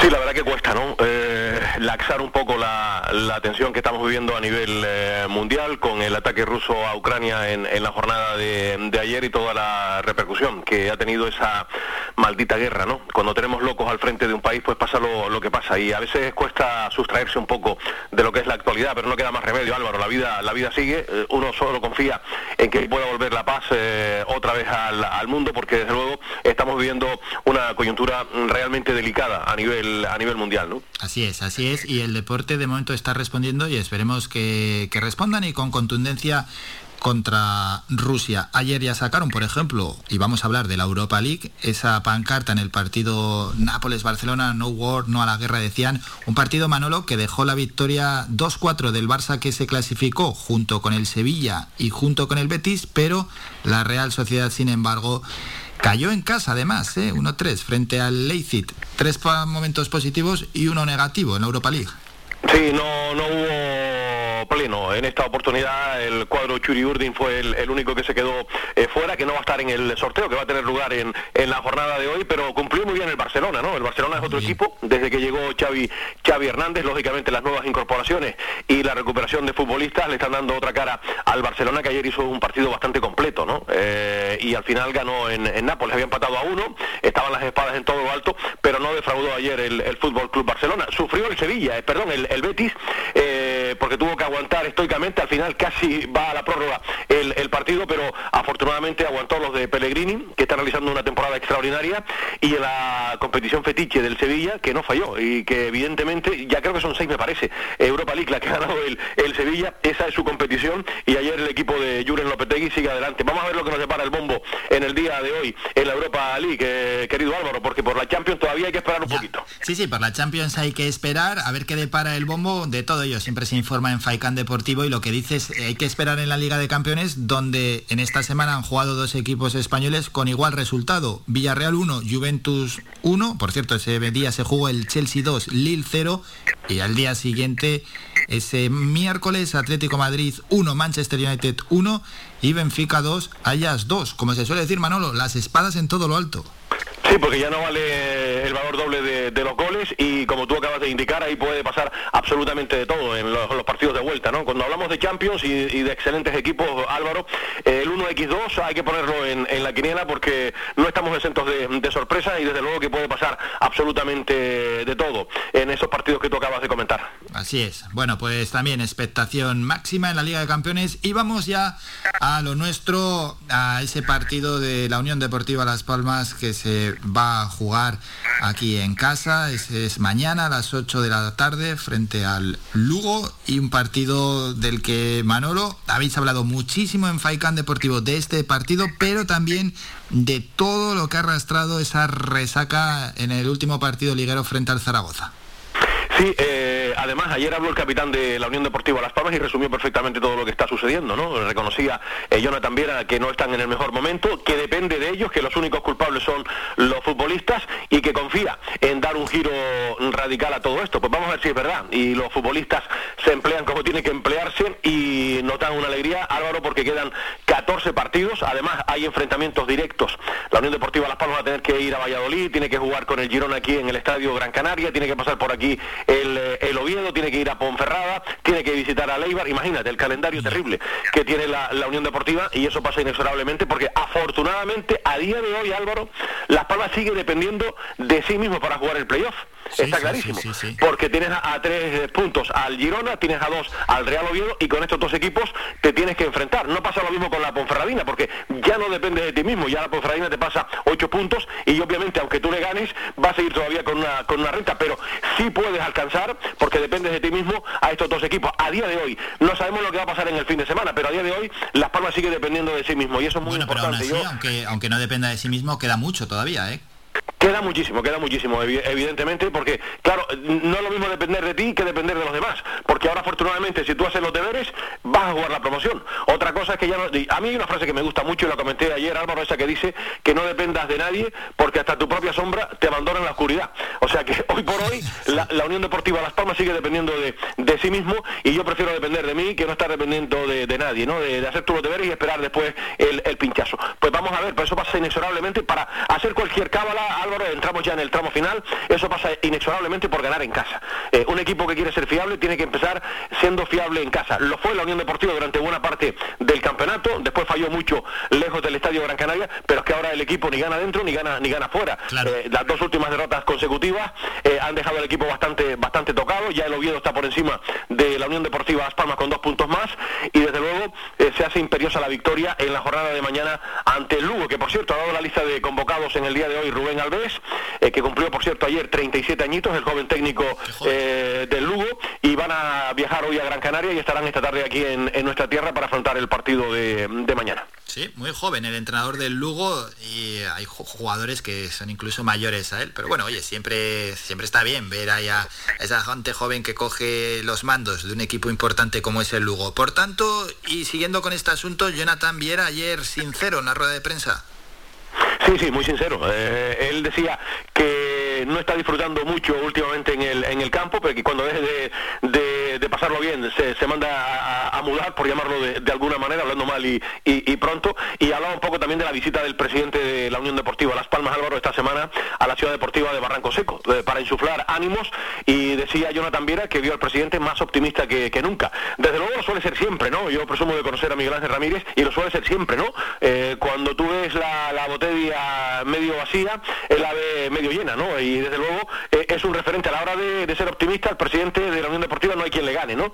Y transmitió esa serenidad y que confía en, esta plantilla. Pues vamos a ver si... Lo malo que a veces eso te juega malas pasadas, de cara cuando das opiniones son muy optimistas, la afición no piensa igual y luego ya cuando termina la temporada te pasan la factura, pero bueno. Claro, es que ese es el, tema, Álvaro.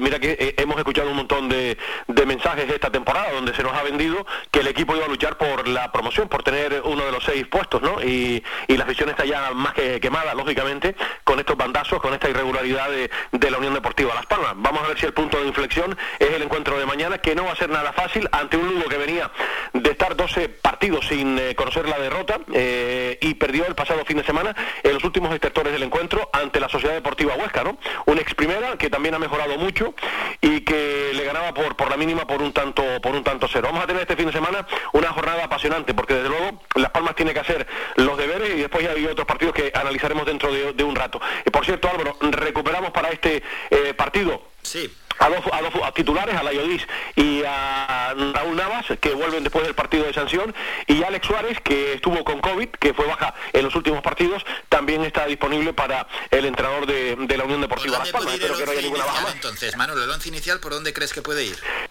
Hombre, en defensa, si vuelve Raúl Navas, está claro que eh, estará Raúl Fernández en, portería, eh, Cardona, Sergi Cardona en el lateral izquierdo, lateral derecho Álvaro Lemos y después en el centro de, la saga Eric Curbelo y Raúl Navas.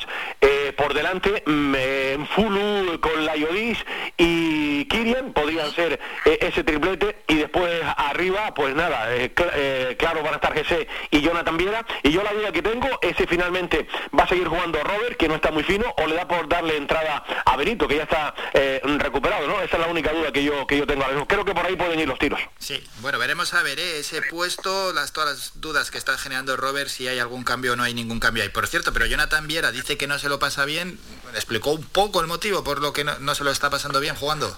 No, hombre, porque eh, por sobre todo porque los resultados no están acompañando, ¿no? Porque hay veces que se hacen las cosas bien, otras que no. Ya él fue clarito el otro día en Movistar indicando que eso de jugar bonito eh, no, no te vale, que con lo que están haciendo no, no te da para jugar la promoción. Y esa es una realidad palmaria, además que estamos viendo absolutamente todo. Me imagino que por ahí van los, los tiros, ¿no? De que, de que él también decía que en muchas ocasiones él sabe que eh, está en sitios que no tiene que estar, pero quiere echarle una mano a sus compañeros porque Álvaro, eh, Jonathan donde realmente hace daño de media cancha hacia adelante, en la media punta, ¿no? Porque ya cuando lo ves por la izquierda o lo ves más retrasado, ahí perdemos bien. Baja a recibir el balón muy, muy, muy abajo, para, controla un toque, dos toques, tres toques, se la devuelve al que está más cerca y no está aportando nada. Es que encima está ralentizando el juego.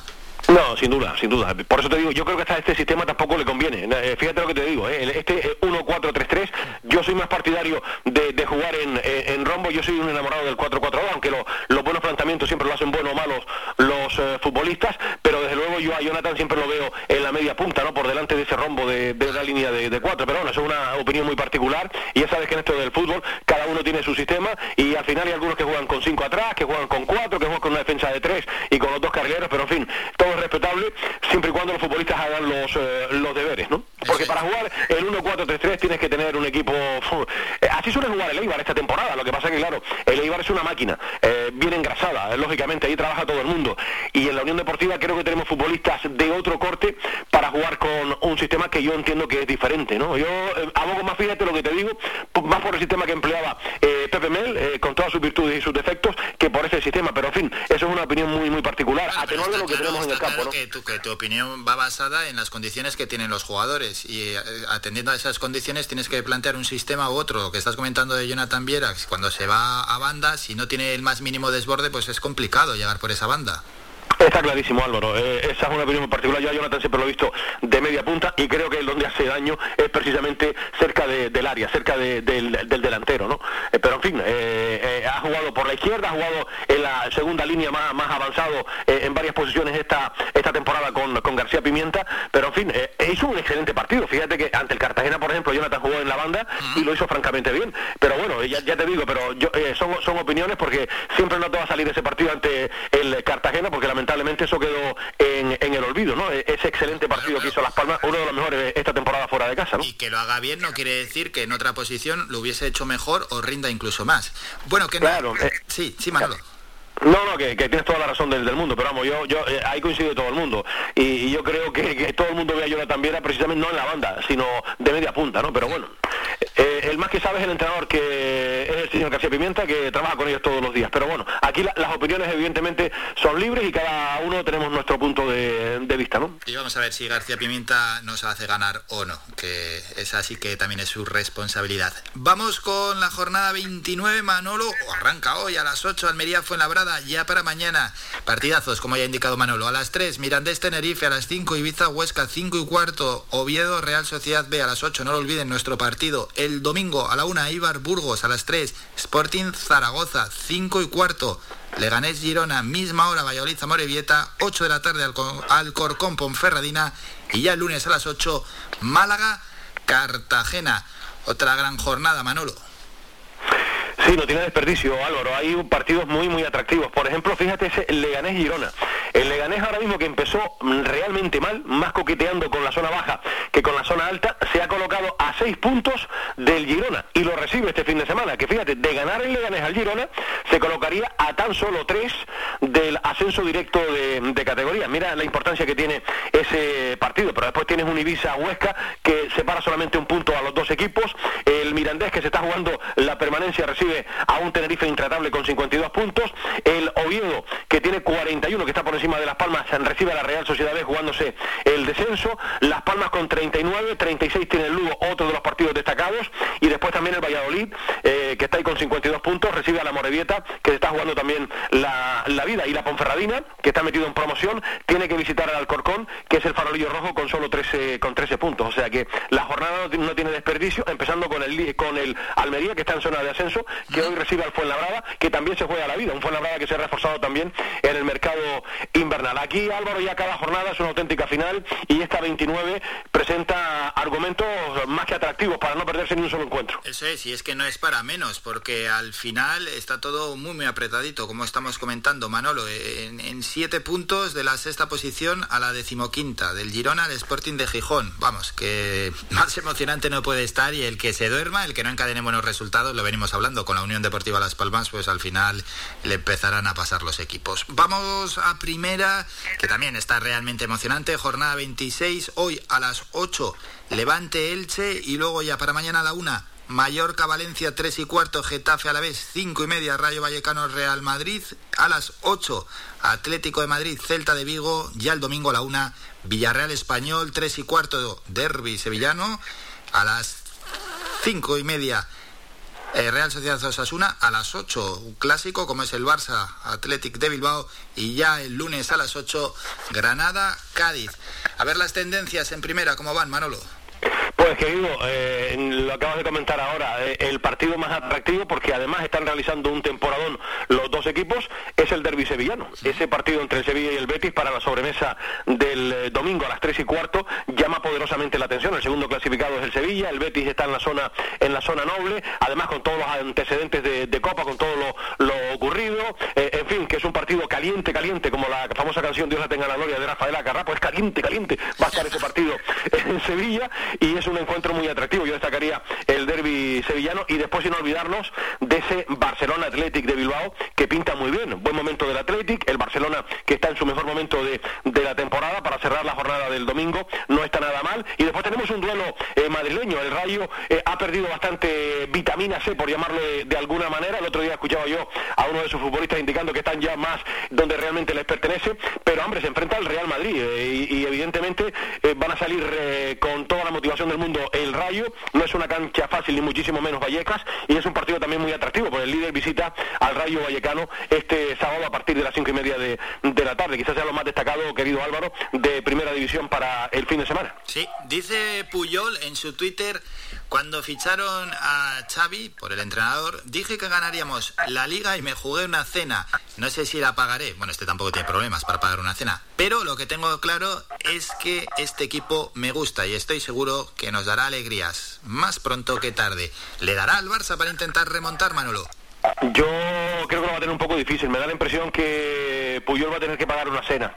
Y me imagino que los restaurantes donde él se mueve porque su patrimonio se lo permite será de los caros. pero, pero creo que lo va a tener muy difícil, ¿no? Porque ya la diferencia con el Real Madrid es importante. Y, pero hombre, el Barcelona aspira a ser segundo eh, clasificado, ¿no? Con permiso del, del Sevilla. Pero por eso te digo, yo creo que para estar entre primeros seguro, pero ya para el campeonato lo veo más, más difícil, ¿no? Pero bueno, fútbol es fútbol, nunca se puede decir nada, pero vamos, yo veo al Real Madrid mm, sólido para, para conseguir el campeonato esta temporada, ¿no? Eso es. Bueno, pues ese apunte también de, de, Carles Puyol que queríamos dejar y Manolo lo que tenemos que dejar es algún apunte deportivo más y cómo llega, por supuesto, Faikán Deportivo hoy a partir de las 2 de la tarde. No, sin lugar a dudas. Eh, tenemos, tenemos muchísimas cosas que contar en el día de hoy, aparte de, de, hablar del partido de mañana de la Unión Deportiva Las Palmas y por supuesto también de, de Primera División. En la segunda ref, Álvaro, el Cádiz B recibe a Las Palmas Atlético este domingo a las diez y media, a las 11 Jerez Deportivo para Derío Pulido San Mateo.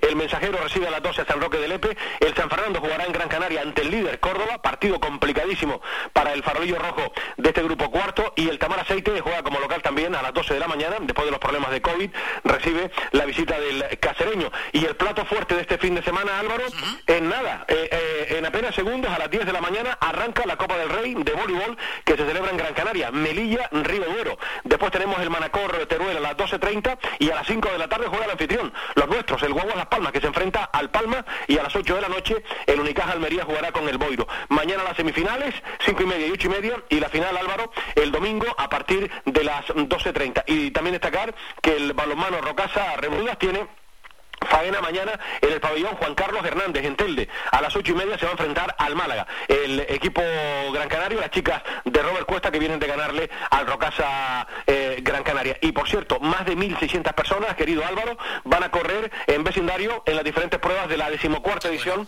de la Gran Canaria Media Maratón Memorial Camilo Sánchez, ¿no? que fue presentada esta semana y que arranca ya en la jornada de, de hoy, que no está nada mal. Son algunos de los asuntos, Álvaro, entre otras muchas cosas, que vamos a tener oportunidad de desmenuzar. Hablaremos también hoy de baloncesto. Eh, habló por Fifisac en la jornada de ayer, aunque no tenemos eh, competición este fin de semana por la ventana FIBA, pero hizo un análisis el entrenador al que tendremos oportunidad de escuchar. Aparte de también escuchar a Porfi Fisac, escucharemos también al entrenador de la Unión Deportiva Las Palmas, García Pimienta, que habla hoy a las 12.30 del, del mediodía. En fin, y si tenemos tiempo, escucharemos hasta eh, Medina Cantalejo, el presidente de los árbitros, que estuvo esta semana en Gran Canaria para apoyar a Emilio García Pulido, que tomó las riendas del Colegio de Árbitros de, de Las Palmas y que atendió a los medios de comunicación en una rueda de prensa que no dejó indiferentes a nadie, ¿no? O sea que son algunos de los argumentos, Álvaro, que vamos a desarrollar en las dos horitas que tenemos eh, de 2 a 4 cada día de lunes a viernes en la red de emisoras de Radio FECA. Bueno, pues qué bueno. Llega cargadísimo de contenido y además con plena información,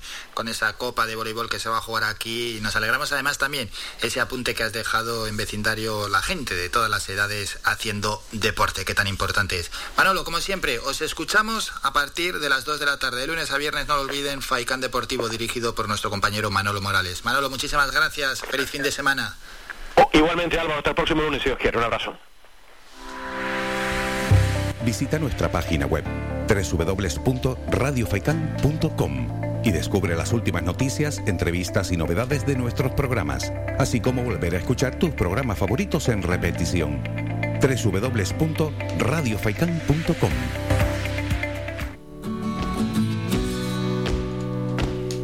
Bueno, qué bueno hablar de deporte con Manolo Morales y cómo llega, ¿eh? Con qué contenido Faicán deportivo. Nos toca parar, hacer otro breve descanso, son las 10 de la mañana. A la vuelta, boletín informativo, escuchamos algo de música para prepararnos para subir a la cumbre. ¿Cómo la cumbre? Pues sí, hombre, todos los viernes a estas horas subimos a la cumbre de la mano de Miquel Sánchez que nos trae la información de Artenara y de Tejeda y como siempre un protagonista.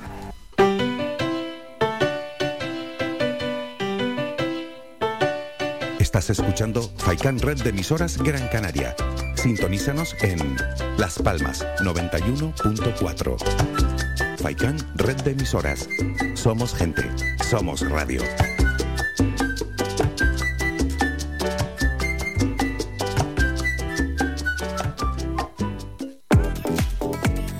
A cualquier hora y para cualquier problema, llegan los coches amarillos. Llega Desatascos Jumbo 928 230265. Desatascos domésticos industriales y de redes ayuntamientos. Vaciado de pozos, achique de agua, aljibes o por lluvias. Tratamiento de legionela. Trabajos en todo tipo de embarcaciones. 638 748 731. Limpiezas de choque y localización de arquetas ocultas. Más de 34 años sin descanso. 24 horas sin excepción. 928 230265. Pioneros en limpieza de estanques y redes heredades de agua. No contrate intermediarios. Llámenos directo y ahorre tiempo y dinero. 638 748 731.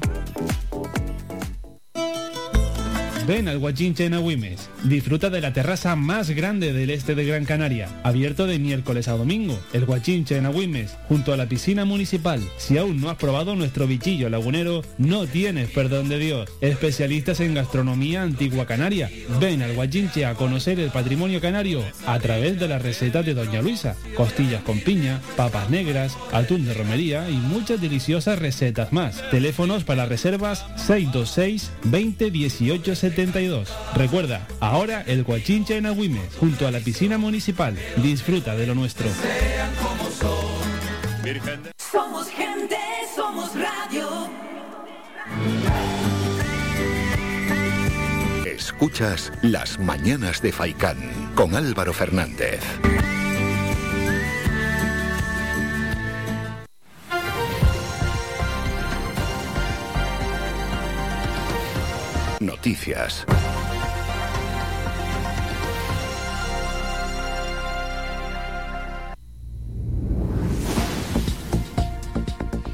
Vamos con el boletín informativo de las 10 de la mañana. Bueno, antes de nada nos informan desde el Cabildo de Gran Canaria, convocatoria urgente, concentración contra la guerra en Ucrania a las 12 del mediodía hoy en la fachada de la Casa Palacio del Cabildo.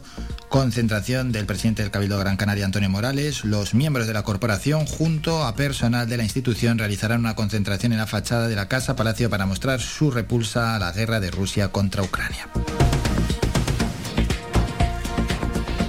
La Consejería de Sanidad actualizó ayer los niveles de alerta sanitaria tras el informe epidemiológico de la Dirección General de Salud Pública con datos consolidados a 23 de febrero y que permite la bajada a nivel 3 de la isla de Tenerife tras la mejora de sus indicadores epidemiológicos. Escuchamos al presidente canario Ángel Víctor Torres. La isla de Tenerife baja de alerta 4 a 3 y de esa manera quedan todas en nivel 3, excepto Gran Canaria que seguirán 4 y Lanzarote que está en nivel 2. Esa es la situación de acuerdo a la alerta sanitaria de las islas. En cuanto a lo que son las restricciones, prácticamente, como saben ustedes, hemos eliminado el certificado COVID, hemos eliminado cuestiones de aforo, la situación pandémica va a mejor y ahí se, se observa claramente cómo está la presión asistencial en los hospitales, centros de salud y demás.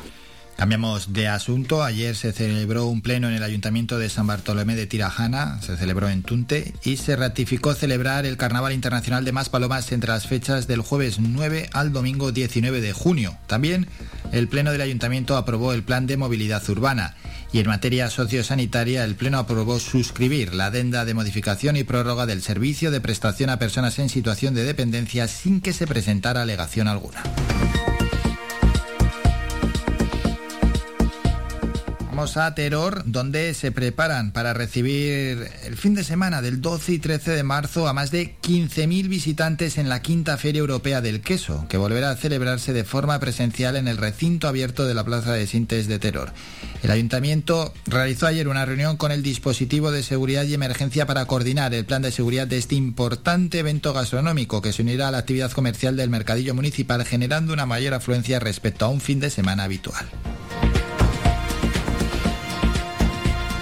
También hubo pleno en Telde. Ayer se aprobó por unanimidad dedicar dos espacios públicos al recuerdo de los escritores Luis López Sosa y José Luis González Ruano, un homenaje póstumo con el que se reconoce la importante aportación que realizaron estas dos personas a la cultura de la ciudad y de Canarias. El escritor, editor y ecologista González Ruano dará nombre al mirador situado en el bufadero de la Garita, mientras que una placa reconocerá la labor de López Sosa en el paseo marítimo que une Melenara y Salinetas.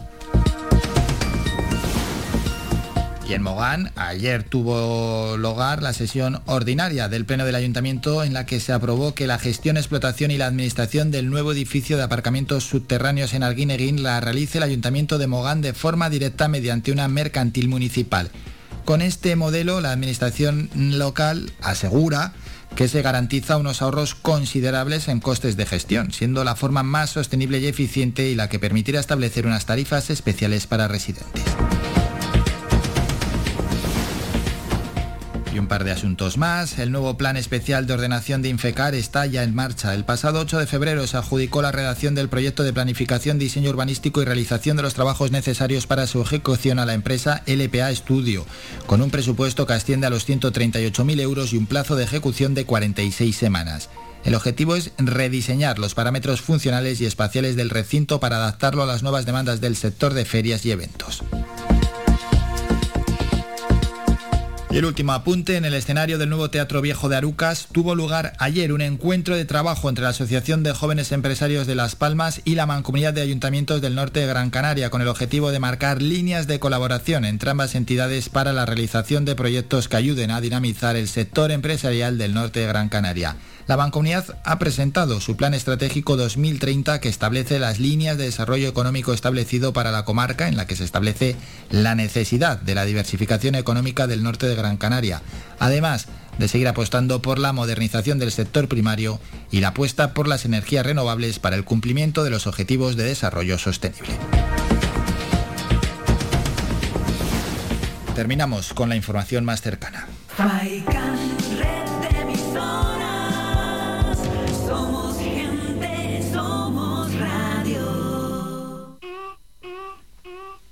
Rosalía.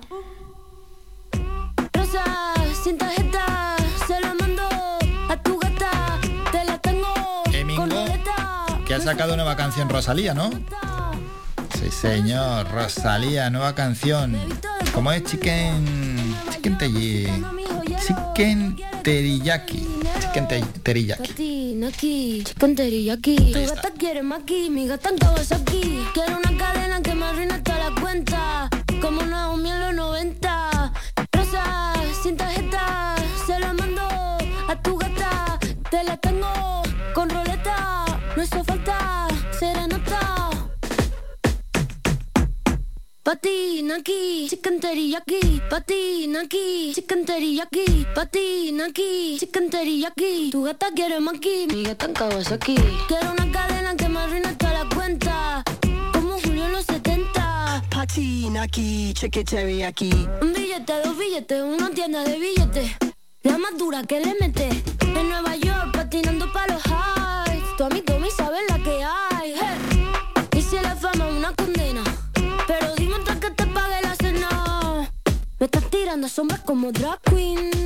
Chula como Mike Dean. Rosa, sin tarjeta, se la mando a tu gata. Te la tengo con roleta no hizo falta serenata. De azúcar la mami todo sin recibo. Leo pentagrama pero no lo escribo. Este Queen Santa Tribeca. Un ramo de flores azules no se seca. Patina aquí, chicken teriyaki. Patina aquí, chicken teriyaki. Patina aquí, chicken teriyaki. Tu gata quiere maki, mi gata en aquí.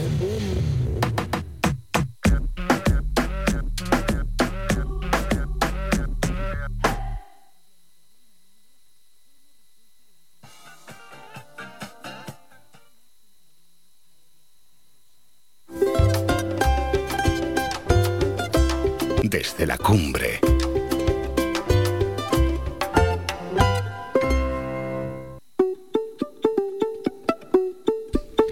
Mingo, yo no sé si te ha gustado esta canción que hemos escuchado de Rosalía. ¿eh? No, qué sincero.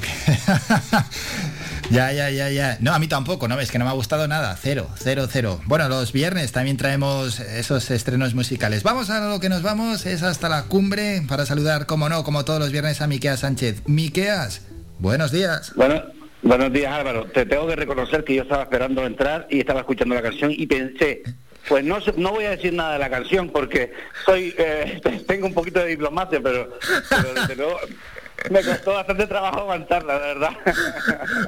Está quedando Rosalía la mujer por... Bueno, Mira- oye, no nos ha gustado. 3 de 3, eh, pleno. Mira, sí, mira, mira que buena y es innovadora y tiene una carrera eh, brutal, pero es verdad que, jo, que machacante, Dios, pero bueno, es mi, es mi percepción particular, desde luego. Coincide plenamente con la mía. Bueno, ¿qué tal? ¿Todo por la cumbre?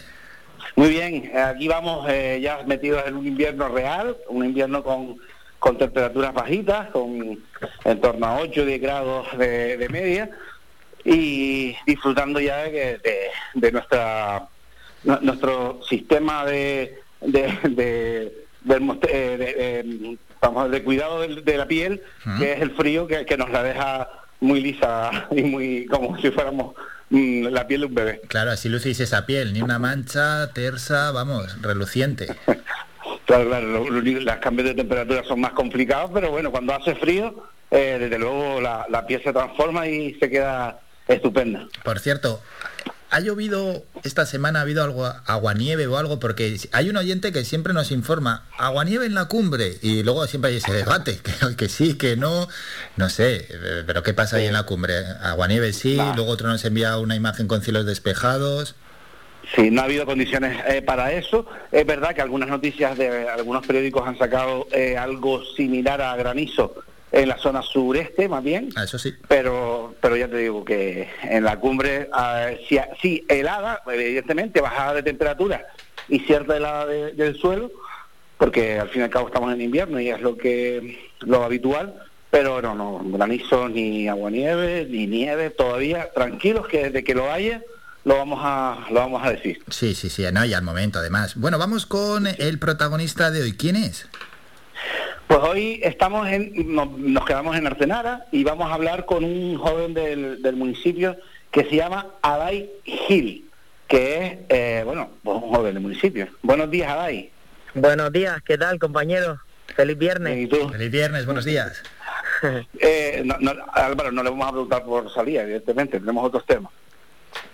Sí, sí, sí, porque, porque viene por algún motivo en concreto, claro. Sí, sí, Adai es uno de los escritores, aparte, además del cronista eh, oficial de Artenara, de eh, un libro que, eh, que se sacó el- el- los años pasados, el año pasado, si no me equivoco, que se titula El cielo visto desde Artenara. Adai, ¿de dónde sale esta idea? ¿Dónde sale la idea de escribir un libro sobre el cielo de Artenara?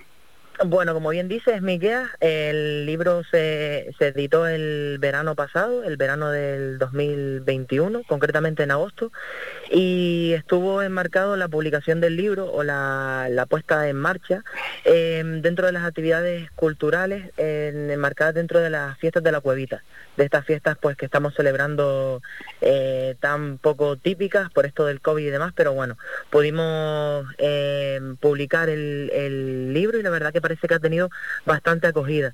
El libro surge de la necesidad o tras la denominación del, del Patrimonio Mundial de la UNESCO de, de Risco Caído y las montañas sagradas de Gran Canaria y es un poco por poner eh, sobre la mesa la importancia del cielo y no es una importancia que se viene dando desde hace poco, no, sino que de hecho los antiguos canarios pues utilizaban muchos objetos celestes tales como el principalmente el sol y la luna, así como algunas de las estrellas, se ha podido constatar a través de, la- de los informes de los historiadores que nos han llegado hasta hoy en día, que los antiguos canarios también, pues mm, en concreto para, para sus cosechas y sus labores diarias y sus quehaceres, pues también se, se fijaban bastante en, ciertas posiciones de algunos objetos celestes, como bien les comenté, principalmente de la luna, el sol y algunas de las estrellas del- de nuestro cielo.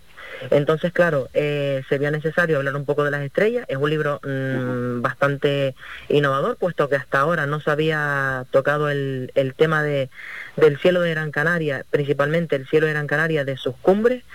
Y pues eh, se ha relacionado un poco con la, con la historia, con la tradición y con la cultura de la gente que, que habita principalmente la zona centro de la isla y en concreto Artenara, que es donde se, donde se centra eh, evidentemente la, la- el libro en sí, tanto en la, en, la, en, en la recogida de los datos por parte de sus vecinos, como, como en general, pues un poco recalcar la importancia que tiene el cielo en nuestros días.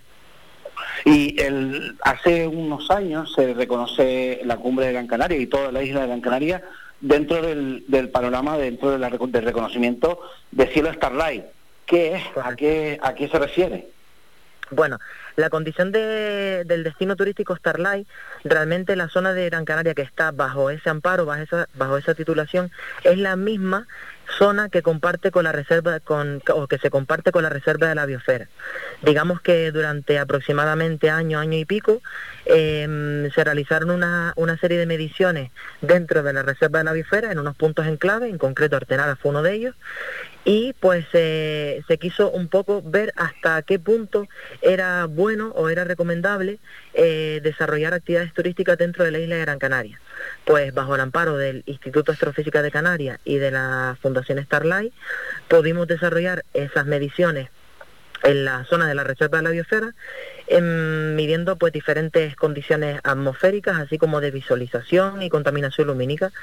Em, ese distintivo Starlight pues nos llegó en enero de 2018 y eh, lo que viene a decir es que Gran Canaria, o principalmente las zonas de, cumbre, em, son zonas muy buenas para desarrollar actividades astronómicas, zonas muy buenas para observar el cielo y desarrollar así pues un nuevo tipo de, de economía para estas zonas rurales, pues que un poco que mueva la, la, economía de estos municipios que se integran dentro del destino turístico Starlight y así puedan pues eso desarrollar nuevas formas de economía y atraer atraer población y atraer turismo hacia hacia esta zona.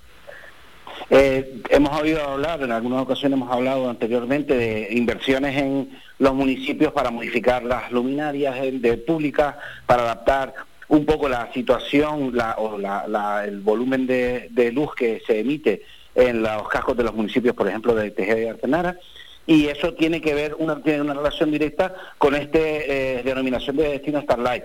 Eh, pero ¿por qué sabes tanto tú del destino Starlight? Pues mira, yo creo que la, pasión... Perdona, ¿me queda? Aparte de por tu interés eh, innato, pero que seguramente yo me, suena que hay algún contacto, alguna conexión más directa. Sí, exacto.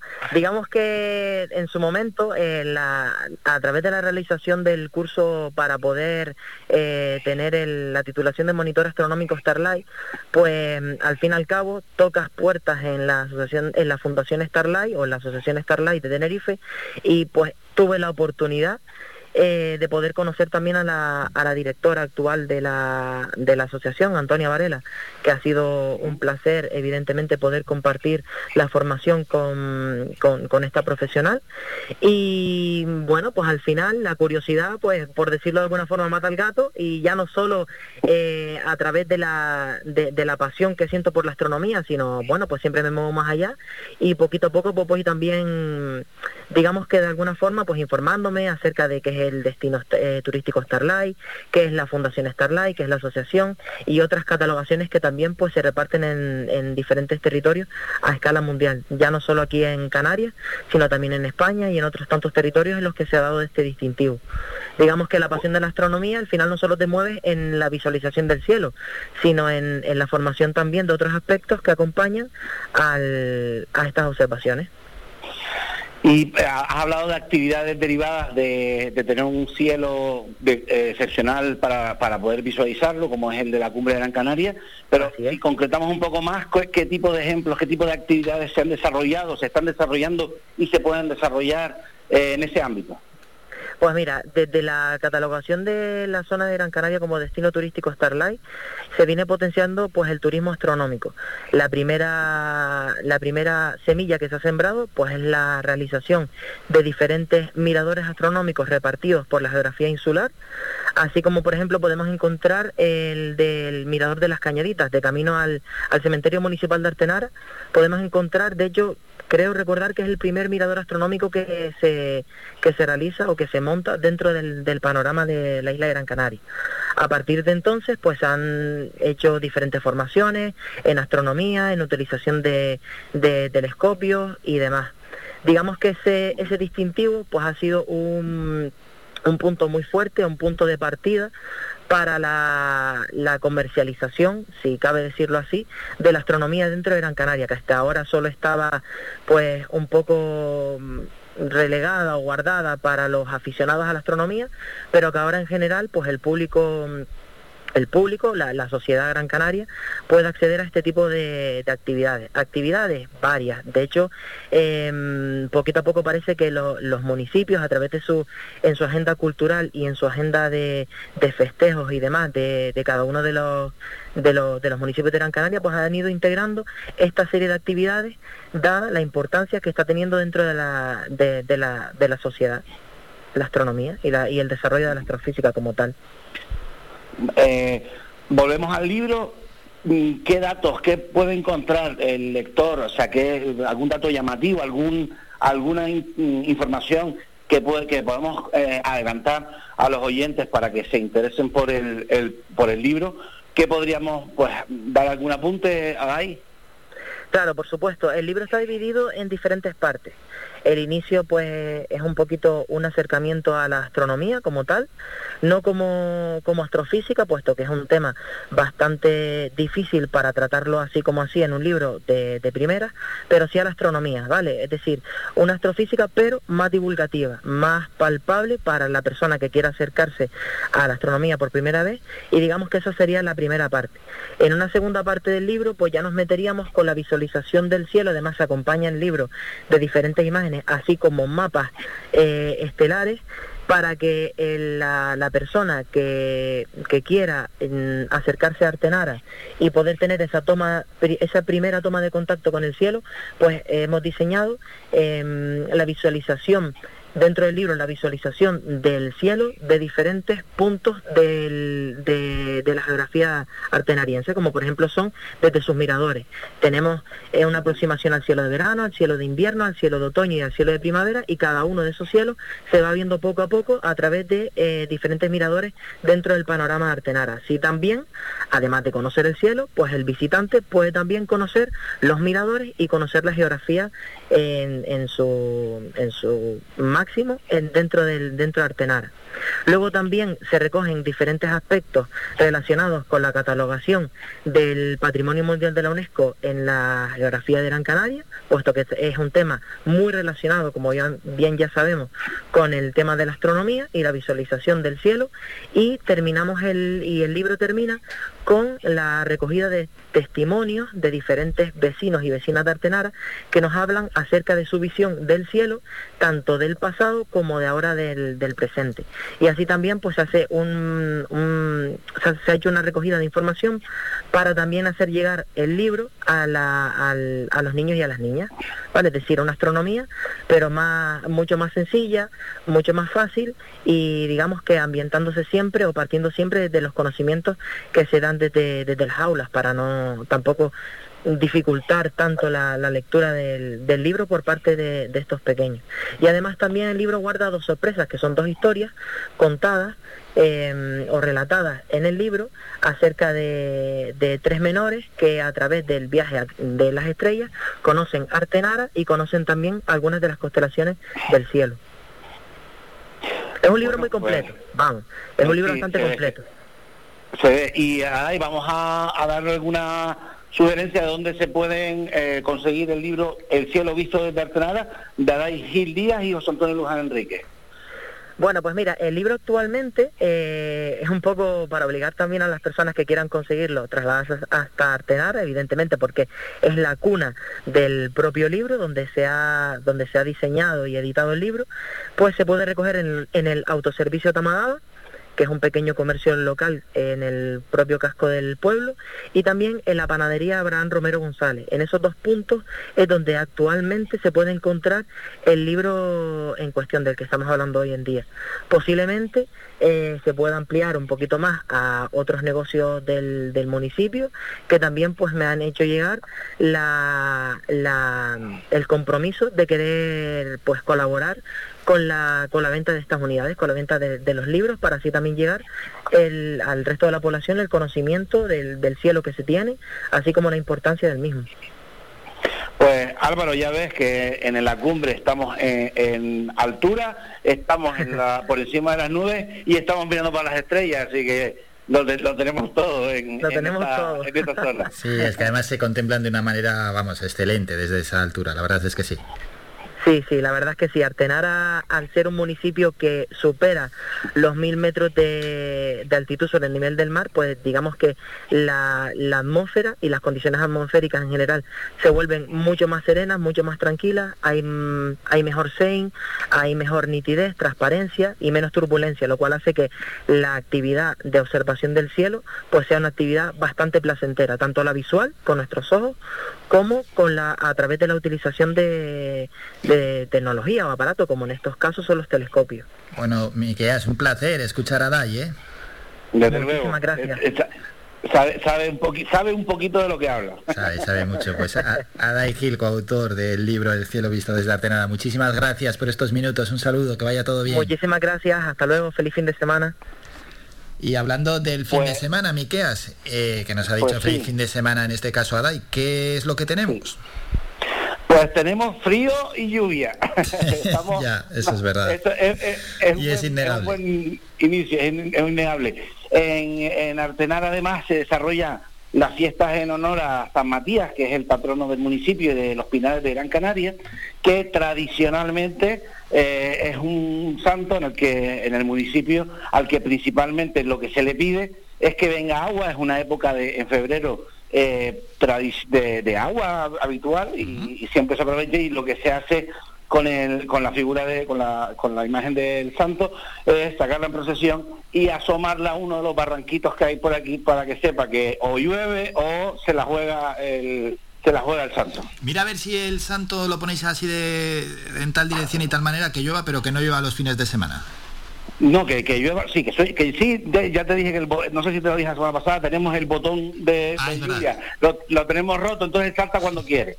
Eso lo tenemos que dejar, lo tenemos que dejar que funcione. Eh, algunos apuntes también de, las actividades que mm, eh, habrá una exposición sobre el material contra incendios que, con el que cuenta el Cabildo. Eh, sabemos que en el municipio de Artenara se encuentra eh, una de, los, de las sedes de las bases de, medio ambiente contra el fuego.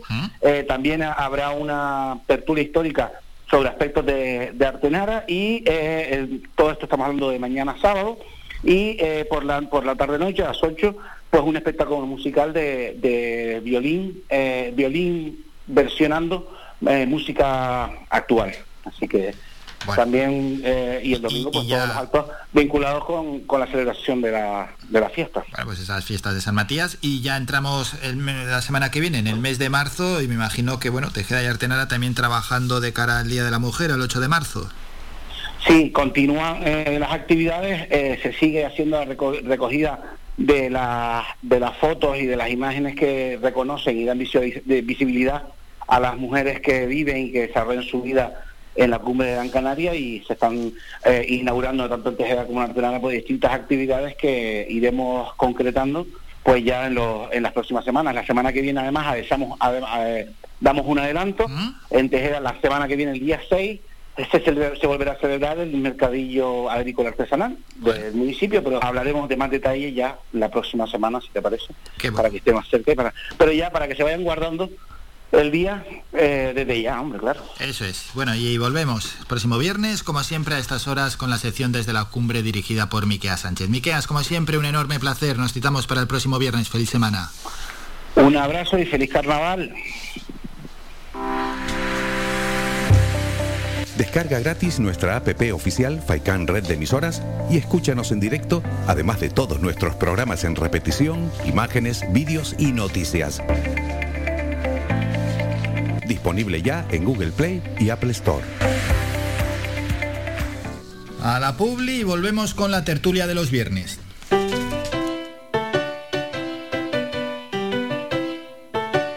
Estás escuchando Faikan Red de Emisoras Gran Canaria. Sintonízanos en Las Palmas 91.4. Faikan Red de Emisoras. Somos gente. Somos radio.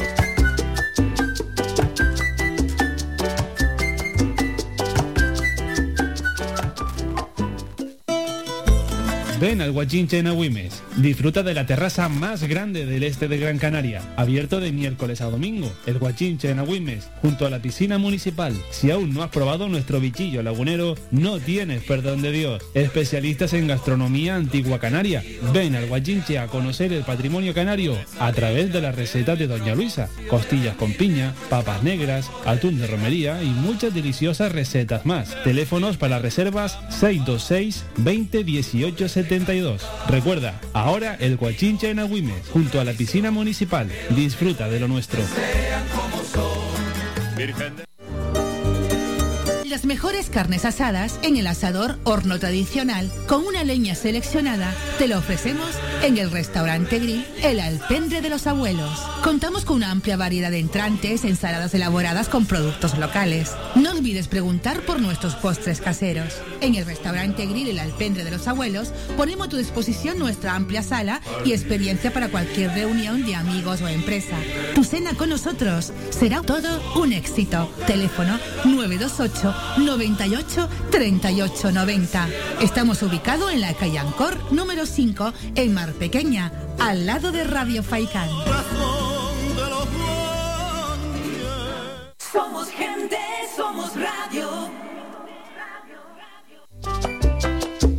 Puedes escuchar Faikan Red de emisoras en las siguientes frecuencias. La Aldea 105.9, Agaete 99.9, Galdar 106.5, Terror 96.7, Telde 99.4, San Mateo 103.4, Tunte 100.4, Mogán 104.2, Artenara 95.2, Las Palmas 91.4, Maspalomas 94.5, Arrecife 91.6, Puerto del Rosario 102.0, además de nuestra página web www.radiofaikan.com y app oficial Faikan Red de Emisoras.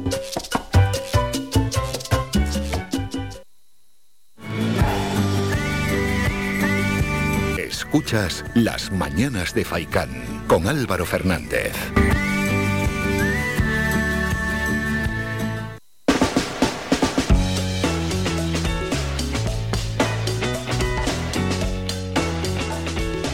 Tertulia semanal.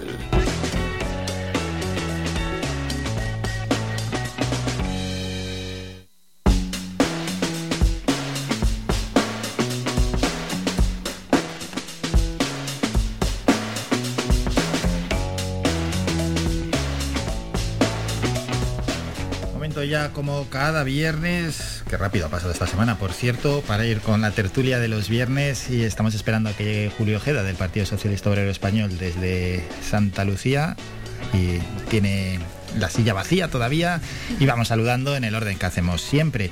Pilar Mesa de Coalición Canaria, Pilar, buenos días. Buenos días. Tanoso Alemán desde Podemos, buenos días. Y repite eh, José Suárez del Partido Popular. Pepe, buenos días. Hola, muy buenos días. Bueno, eh, llega ya Julio, entonces vamos a esperar. Ahora que vamos a empezar con el primer tema, ya esperamos a que se siente Julio Ojeda y, y vamos ya con, con la tertulia. Esa puerta traicionera de Julio. Bueno, saludamos también a Julio Ojeda que llega a la, a la carrera. Julio, buenos días. Muy buenos días. Y nada, que no ¿No puedo hablar más? Porque de la.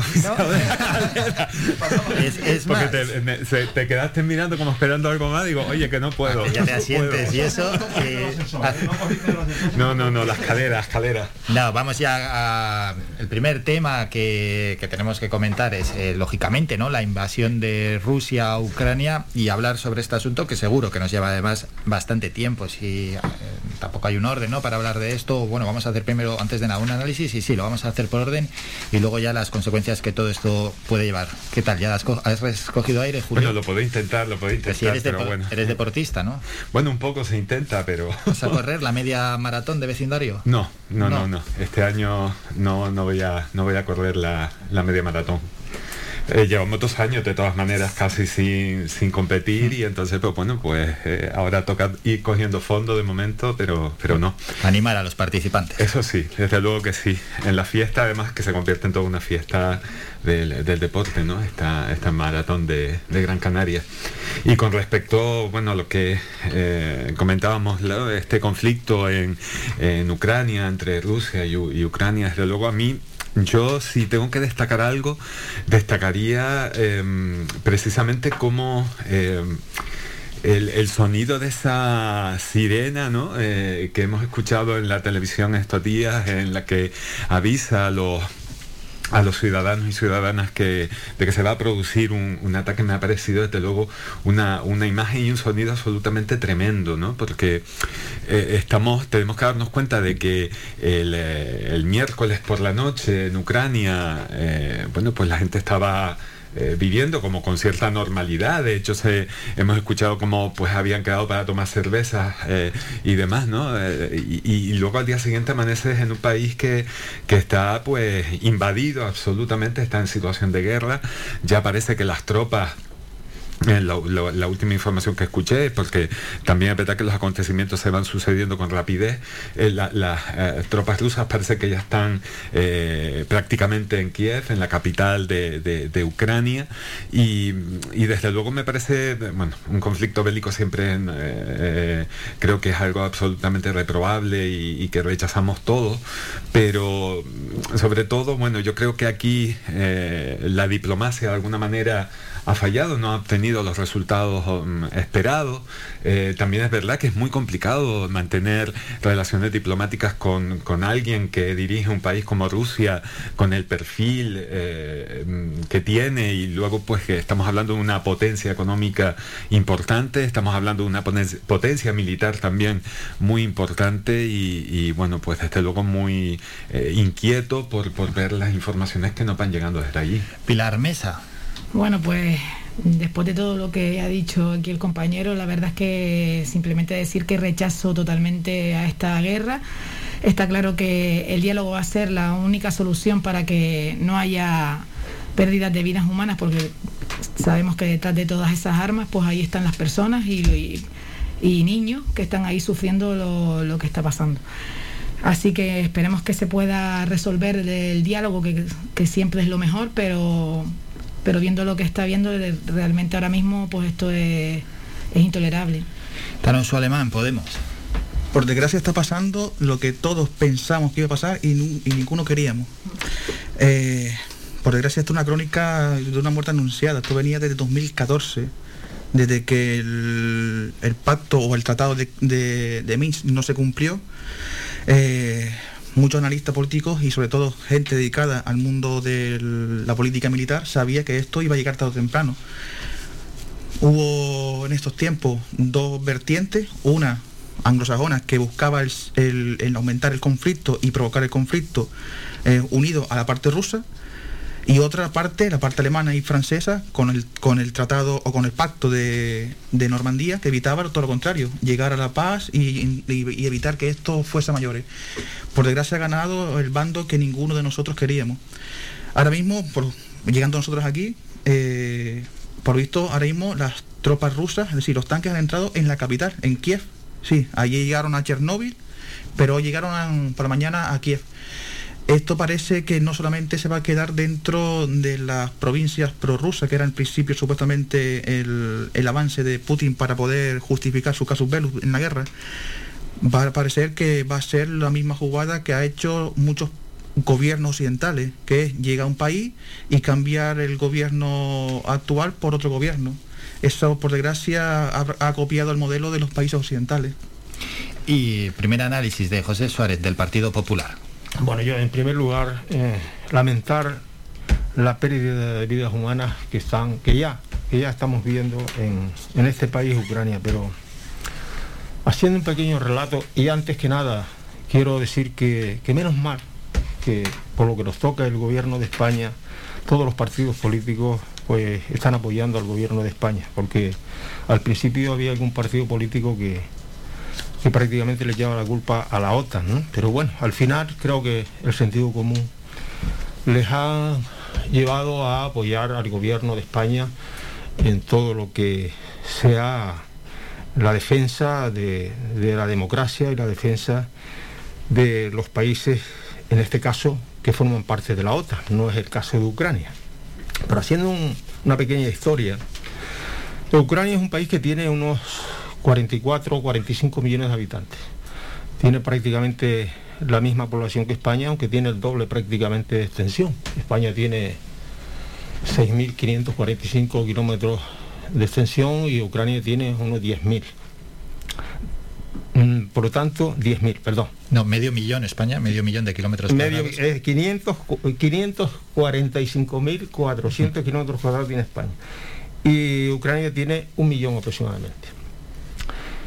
El año 92, siendo presidente de, la Unión de Repúblicas Socialistas, el señor Gorbachev inició lo que se llamó la perestroika, la, modificación o, el, nuevo proyecto que tenía para, para, Rusia. Y yo creo que hubo cosas que no se terminaron de hacer bien. Ahí tenemos a Bielorrusia, por ejemplo, que sigue siendo prácticamente de la Unión Soviética. Y en Ucrania hay aún yo creo que más de 10 millones de habitantes, de los 44 o 45 millones que tiene, que son admiradores del, gobierno de Rusia. Y eso también impide la defensa de lo que es mm, el Estado de, Ucrania. Por lo tanto, aquí hay una, cuestión que yo tengo fe en que el loco este, porque hay que llamarlo el loco de Putin, el genocida este, porque es un genocida, eh, cuando se haga con el poder de Ucrania, que será en los próximos, ya en estos próximos días, eh, cese al menos ese instigamiento que hay y esa amenaza que hay contra la población de, Ucrania. Yo espero y deseo que, esto sea así, en cuanto antes, pues si lo hará, de alguna manera lo hará, y cuando llegue a tomar el poder Rusia de Ucrania, que es algo inaceptable, pero desgraciadamente eh, Ucrania no, tiene quien lo defienda, no tiene quien la ayuda, está pidiendo ayuda a la ONU, está pidiendo ayuda que haya una, una reunión lo antes posible en la ONU para que no lo dejen solos de lo que está pasando ahí.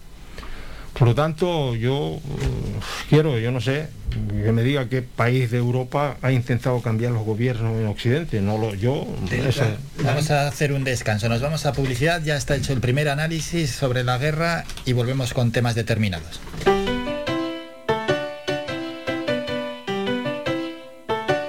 Estás escuchando Faikan Red de emisoras Gran Canaria. Sintonízanos en Las Palmas 91.4. FAICAN, red de emisoras.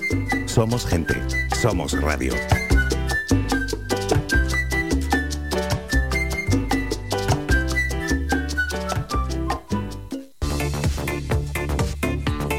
Si vienes a Tejeda o Artenara, busca los mejores productos locales, fruto del esfuerzo de muchas personas que día a día trabajan para mantener sus tradiciones de generación en generación. En Supermercado Udaco Artenara y Panadería de Artenara Abraham Romero puedes encontrar muchos de estos productos, pero además el pan de Artenara, los mejores panes de la cumbre de Gran Canaria. Compruébalo en nuestras tiendas de Artenara y Tejeda o búscanos en Facebook, Twitter o Instagram. Supermercado Udaco Artenara y Panadería de Artenara Abraham Romero.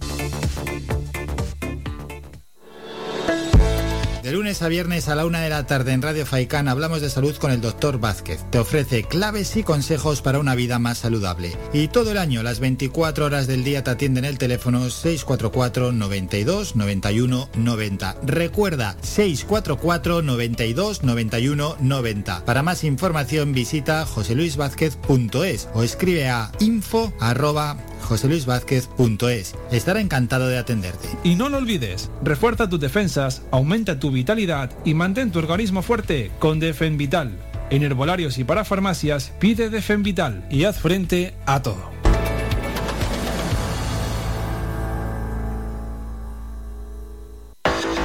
Más de 30 años en continua emisión, amplia cobertura en las islas de Gran Canaria, Lanzarote y Fuerteventura y más de 300.000 oyentes mensuales nos convierten en la opción ideal para publicitar tu negocio. Aprovecha nuestros descuentos e infórmate sin compromiso en el 928 70 75 25. 928 70 75 25. Faikan, red de emisoras. Somos gente. Somos radio. Somos gente, somos radio.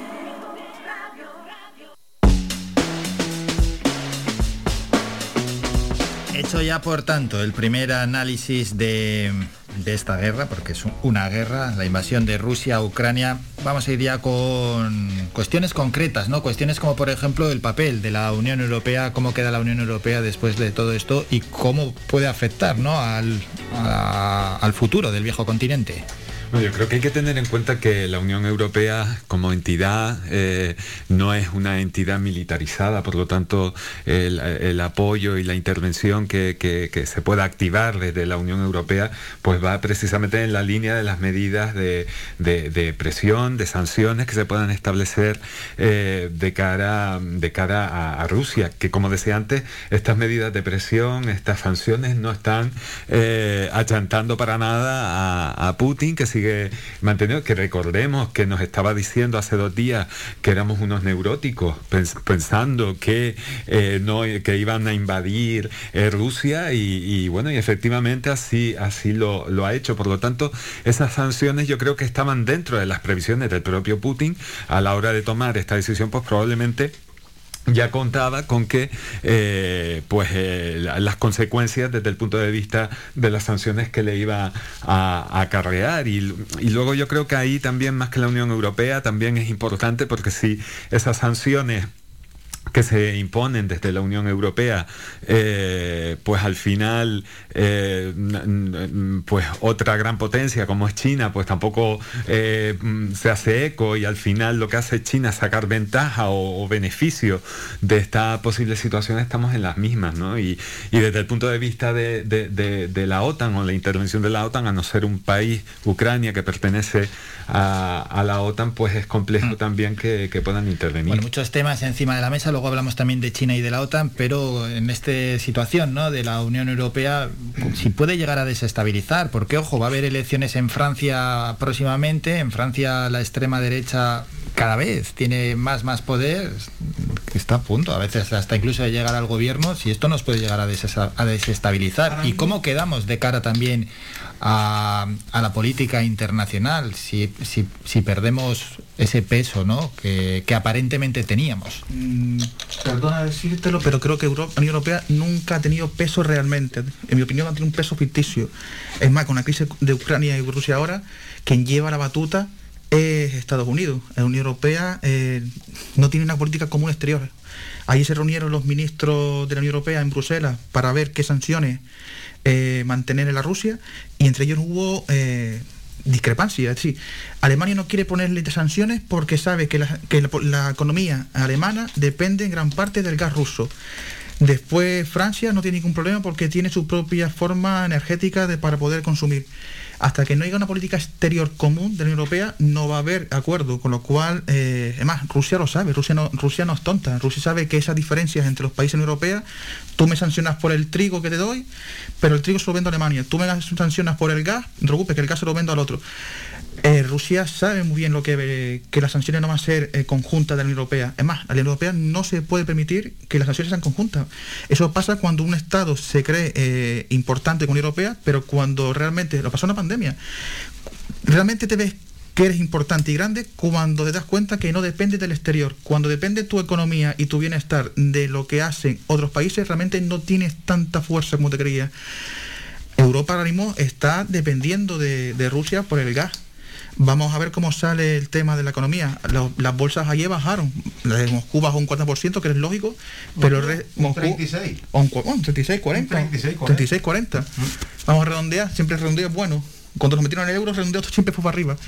Eh, y el resto de los países del mundo también fue igual. Por desgracia, me dice que, que después hablemos de China y Rusia y la OTAN, pero que lo dije hace dos, hace dos semanas y hubo un- una pequeña risa aquí. Realmente quien está pendiente de toda jugada es China. China está pendiente porque si a Rusia le bien la jugada de Ucrania, China va a avanzar a Taiwán y ya Australia y Japón le ha dicho a Estados Unidos, oye, no permitas a Rusia entrar en Ucrania así como así porque como China entra en Taiwán, no, no hace nada.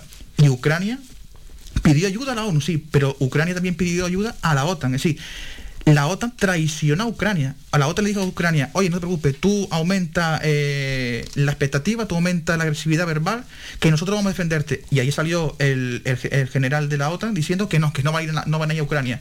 Has vendido a una persona a las puertas de Rusia. Es le has dicho, oye, ponte más, y perdón por expresión, ponte más chulo porque voy a defenderte y cuando Rusia entró allí, allí en Ucrania se han pirado. Ese, es el problema. Si así tratas a alguien que quiere entrar en la, OTAN y en la Unión Europea, manos va.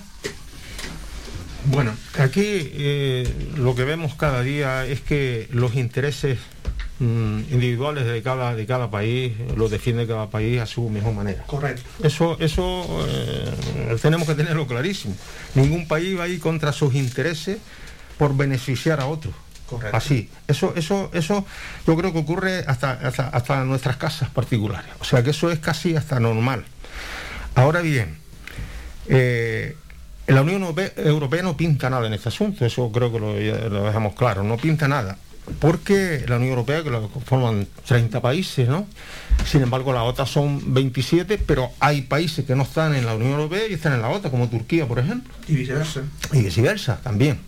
Por lo tanto, Aquí eh, la OTAN eh, está ahí un poco, un poco a las expectativas, porque eh, lo que dice hasta cierto punto tiene razón.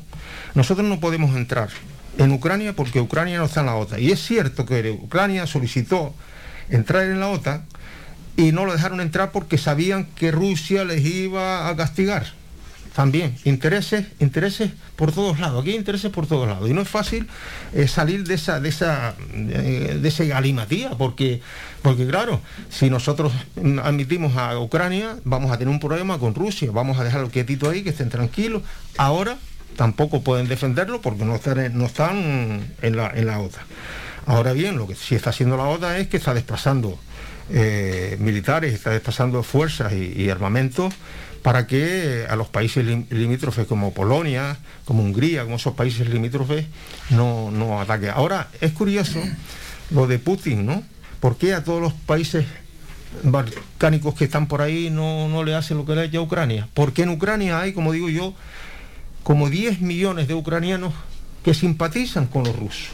Y entonces eh, Putin sabe que de allí dentro va a tener también ayuda.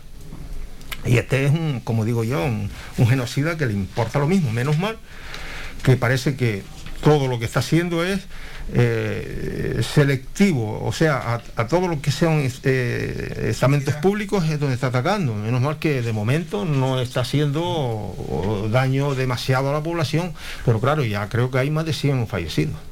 Y lo que está claro era que que él sabía perfectamente que, las sanciones iban a, que estaba que podía pasar y todo esto y así todo hizo lo que tenía hizo lo que lo que pretendía hacer. Y es verdad que también ahora eh, esta mañana también leía yo que, incluso ya nos está afectando que hay había contenedores que iban a salir de Canarias hacia hacia Ucrania y ahora está todo eso parado. O sea que, que ahora nos va a afectar en un momento que ya estábamos ya con esta crisis encima pues vamos a, tener, vamos a sufrir muchísimas cosas. Sí, desde luego yo creo que es una piedra en el zapato, ¿no?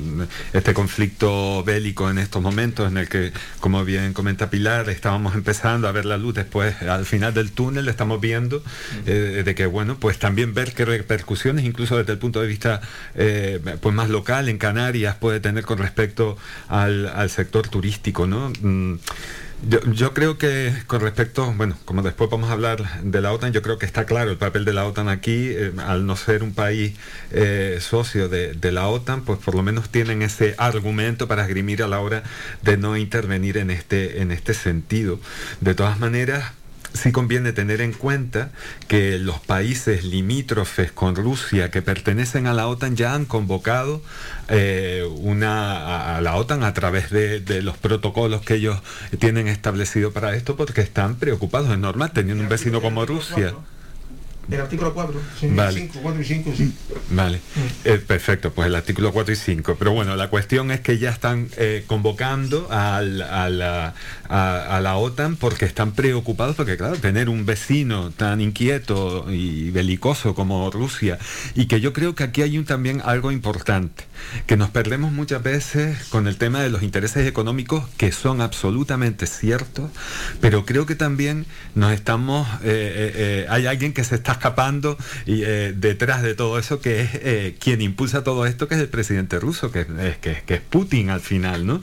Y que, que está además eh, impulsando un discurso o un argumento basado en la, en la expansión de Rusia, que por cierto se ha venido preparando a lo largo de todo este tiempo para no depender tanto de fuera, o sea que lo de las sanciones un poco les va a dar igual porque ya ellos se han ido pertrechando a lo largo de todo este tiempo y que además incluso está utilizando el mensaje de que está luchando contra el nazismo o que, eh, o, que se está de alguna manera eh, en Ucrania atacando a los, a, los, a los judíos cuando el propio presidente ucraniano es judío, ¿no? Entonces eh, creo que, estamos en una especie de antología del disparate que después luego sí que son ciertas esas cuestiones que estratégicas y económicas que, que así que así es porque bueno es una es una realidad incontestable pero también no es menos incontestable que al frente de, de- de toda esta cuestión está una persona que desde luego yo sin entrar en, en matices ni, ni, ni calificarlo pero que bueno en cualquier caso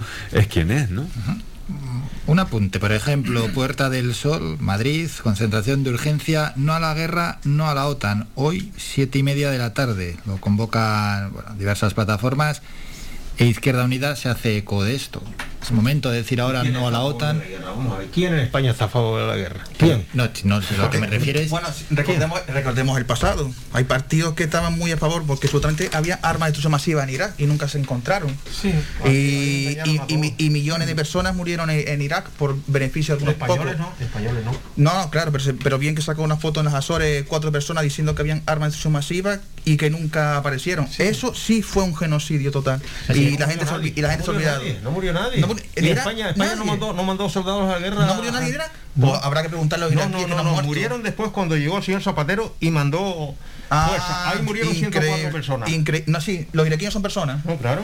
No, no, al, al- Los iraquíes son personas. Bueno, pues yo, yo, 104 yo por no, yo por españoles, dar- 104 Creo que las víctimas, independientemente de quién fuera Sí, su raza y se población. merecen todo el respeto Sí, del mundo. correcto. De Independientemente no, la que fuera el no señor Aznar No, o dio- fuera, no o fuera porque además hay víctimas que, que, que, Pero bueno, bueno. que además son, son, son de aquí, son de Gran Canaria, Claro, que claro, fallecieron claro, claro. Y, y- y creo que, que, que es mejor no entrar en ese, en ese En camino el y 1991, hay que recordar, o, o el que no lo sepa, está bien saberlo. 1900 no, esa, esa no, esa fue la primera del padre de Bush, que también fue apoyada. Eh, el único, vamos, vamos pues un, un, un, un punto y aparte, el único país de integrante en la OTAN que siempre ha dicho vamos a la guerra, a- eh, nombrando el artículo 5, el único país de los 30 ha sido Estados Unidos y siempre por beneficio propio, como en Afganistán y Irak.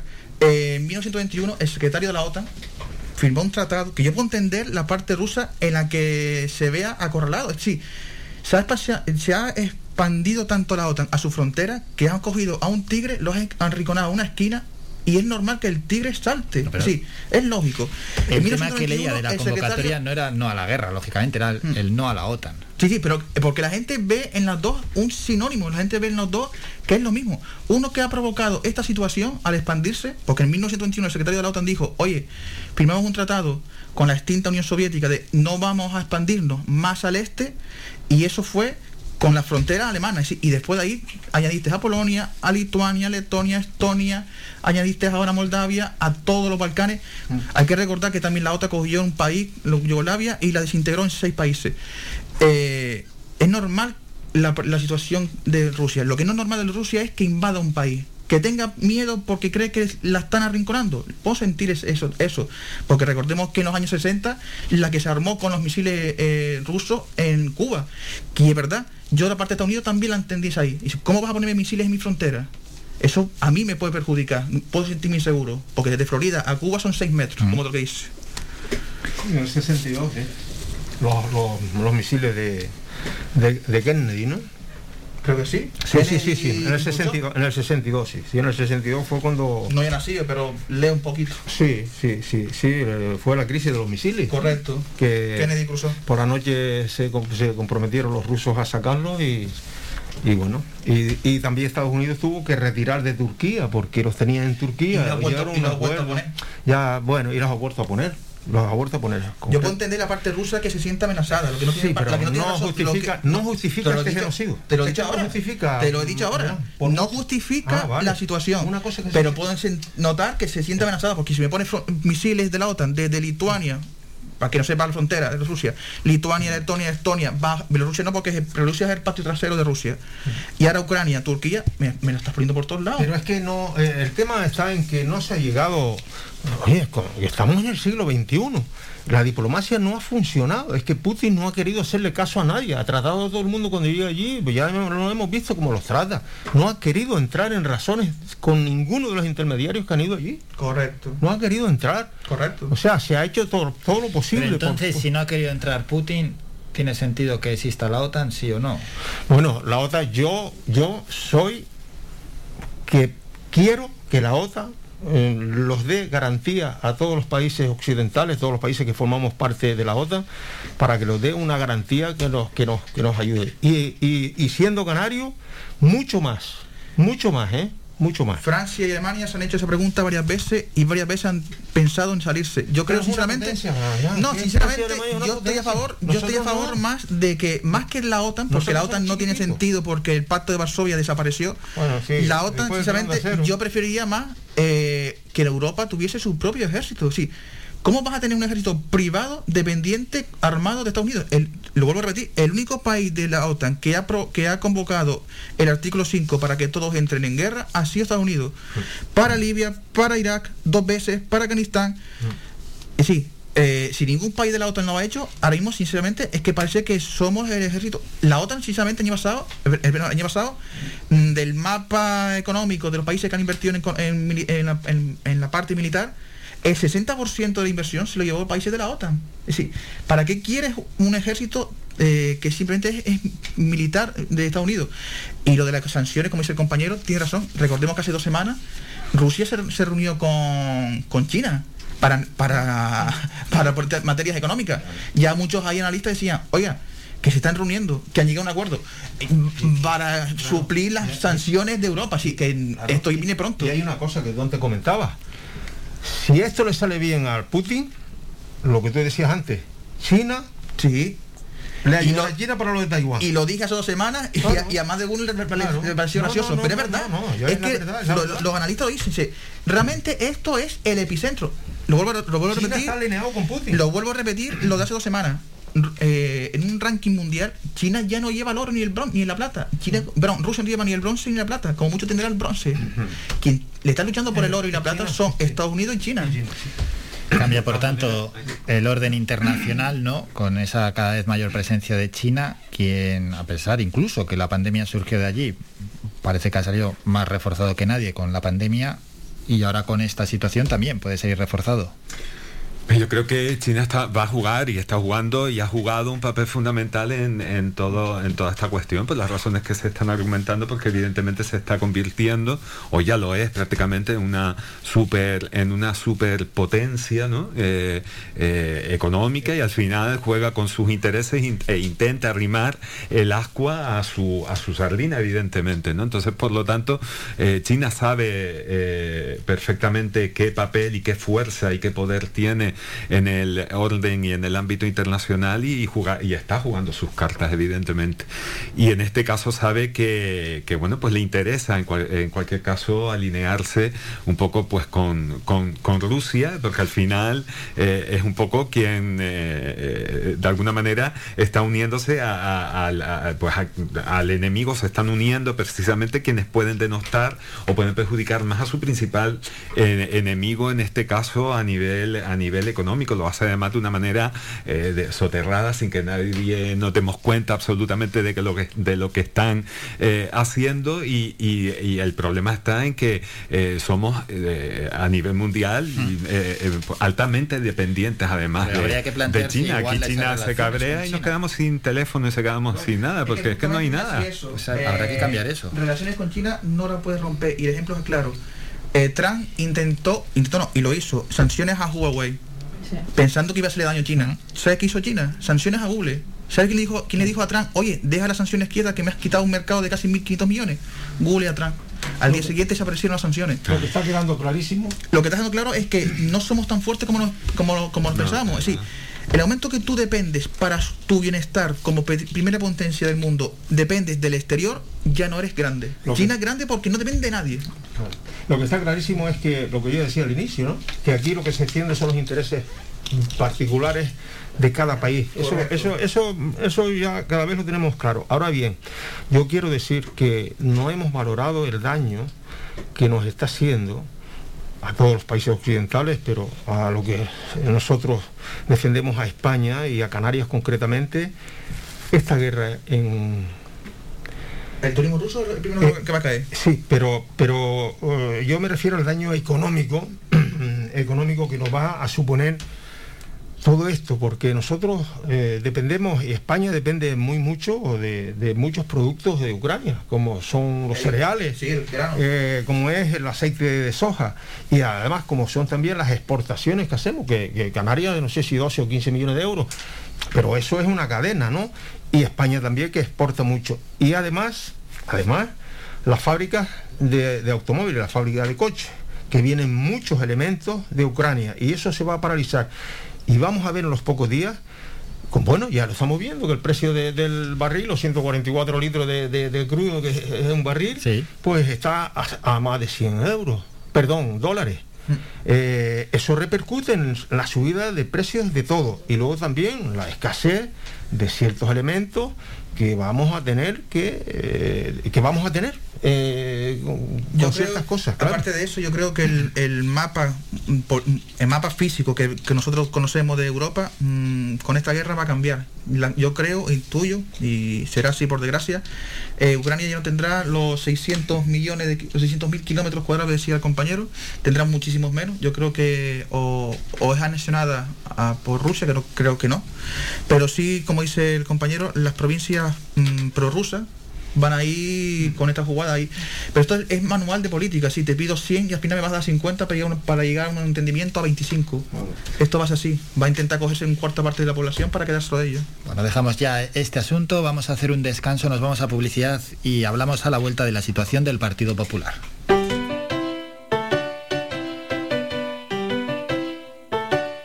Estás escuchando Faikan Red de emisoras Gran Canaria. Sintonízanos en Las Palmas 91.4. Faikan Red de emisoras. Somos gente. Somos radio.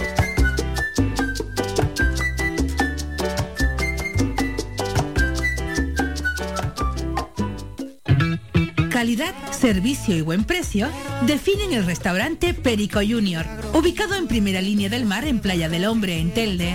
Cuenta con una oferta gastronómica con variados y exquisitos platos. Restaurante Perico Junior les ofrece sus servicios de martes a domingo de 1 a 6 de la tarde, cerrando sus puertas los lunes. Restaurante Perico Junior, lo mejor del mar. ¿Quieres ahorrarte tiempo y molestias en esa mudanza que te trae de cabeza? Descubre lo que Mudanzas Moreno puede hacer por ti. Somos especialistas en mudanzas locales, nacionales e internacionales. Llevamos lo que quieras, donde quieras y de la manera que quieras, con eficacia, seguridad y rapidez. Llámanos al teléfono gratuito 900 104 575 900 104 575 y pide tu presupuesto sin compromiso. Mudanzas Moreno, tu empresa de confianza ¿Quieres ir a la última como a ti te gusta en tu corte de pelo? ¿Eres hombre o niño y quieres estar más guapo? Vente al salón de peluquería Tomás. Además, para tu comodidad, nos cerramos al mediodía. Importante siempre para atenderte como a ti te gusta. Pedir cita al 928 69 4009. Apunta bien, 928 69 4009. En la calle Leño y Castillo 37, en las cuatro esquinas, San Juan Telde. Tu pelo merece el mejor trato y cuidado. Siempre en manos de profesionales. Salón de Peluquería Tomás. Somos música. Somos información. Somos entretenimiento. Eh, Somos vida. Somos Radio Faicán. Somos gente. Somos radio.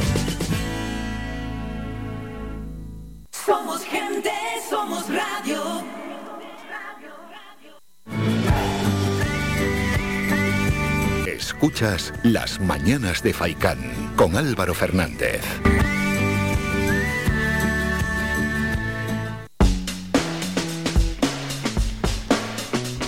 Siguiente y posible, último tema ya de la tertulia tiene que ver con la situación del Partido Popular que hasta el estallido de la guerra en Ucrania era un auténtico tsunami y ahora ha quedado casi casi tapado. Pepe, me he acordado de ti por cierto, casi toda la semana.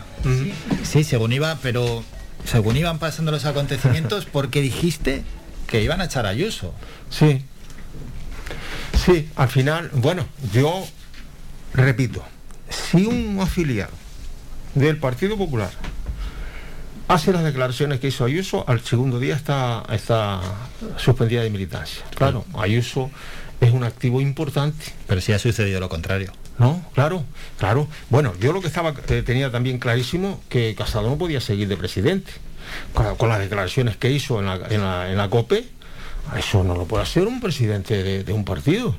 Entonces, y lo tenía súper claro. Ahora bien, esta persona yo hace mucho tiempo que decía en- en- en- en- internamente en mi partido que a mí me gustaría que Feijóo diera un paso adelante.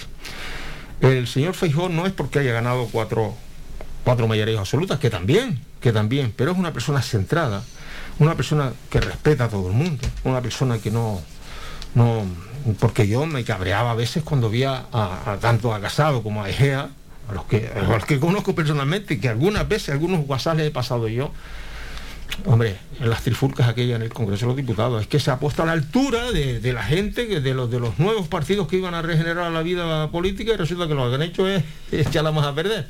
Pero bueno, lo que prefiero que ese, ese, ese, ese tono no lo tiene el señor Feijóo. El señor Feijóo es una persona centrada, una persona seria, una persona que respeta a todo el mundo, una persona que no se altera cuando tiene que decir las cosas, y es una persona que le va a dar un impulso. Por eso yo siempre he dicho que en la vida hay que sacar una parte positiva casi siempre que hay de lo malo que te ocurre. Cuando a uno le ocurre una cosa mala que nos ocurre muchas veces, busquemos siempre algo positivo, que en algún ladito hay algo positivo. Y yo creo que al Partido Popular Ahora lo positivo de- es que ha entrado Feijóo. el señor Feijóo. Pilar Mesa, desde Coalición Canaria, ¿cómo analizáis lo que ha pasado en el Partido Popular en estos últimos días, Bueno. ya con la salida sobre todo de, de su presidente, de Pablo Casado, al que le queda un mes? Desde Coalición Canaria no, no quiere entrar a valorar este tipo de crisis que tiene el partido porque hombre, es algo negativo para ellos y, y es algo que creemos que no, no beneficia en general a, a nadie, ¿no? Porque pues que son cosas negativas hacia la política, hacia la imagen de la política, pero realmente es algo que tienen que solucionar ellos porque es algo interno de ellos. Pero bueno, siempre está, si el partido tiene buena relación con Casado, si no, si la persona que sustituya a Casado va a tener buena relación con Coalición Canaria, siempre interesa a un partido más menos quien dirija a otro partido. Habrá que esperar que cómo va a terminar todo esto, porque hemos visto también esta semana que esto parecía un poco a la expectativa de cada día lo que iba a suceder y al final se pensó si iba a dimitir, luego no ha dimitido, luego ahora se espera abrir, entonces también todo eso está pues, un poco en el aire. Desde Podemos, ¿cómo habéis visto el asunto? Te lo puedo resumir en una frase. Romper la humertad trae consecuencias. Para el que no sepa lo que es la humertad, es el código del silencio de, la- de los sicilianos. Hasta que Casado no salió en la COPE, tenía toda la gente a favor, o intuyo porque, porque está hablando, eh, tenía mucha gente del PP a favor de él. El momento que dijo en la COPE que el hermano de Ayuso había cobrado en torno de comisiones a en torno a 300.000 euros y ahí ya todo el Partido Popular le, se puso en su contra. Lo gracioso de todo esto no es que Casado haya, haya caído. A mí me parece una pena que haya caído por haber intentado investigar un posible caso de corrupción en su partido. Eso es lo que realmente a mí me duele. Si cualquier persona de cualquier partido que intente investigar un caso de corrupción de su propio partido no debe caer, al revés, debe ser ocupado porque está intentando limpiar las cloacas que tiene su propio partido. Y digo cualquier partido de cualquier color. Lo gracioso de todo esto es que Ayuso en un principio mm, a Casado y a De Gea, ¿verdad? Egea. Sí, sí de, Gea, de Gea es el portero. Egea. Egea le, de, de, de, de año pasado le estaba pidiendo de eh, informe, no se lo dio. Sacó un informe el viernes pasado, el anterior, diciendo que el hermano nunca había, nunca había cogido ninguna comisión. Ahora, entre ayer, que había sido 50.000 y hoy acertó con las cifras que decía Casado, que eran 300.000.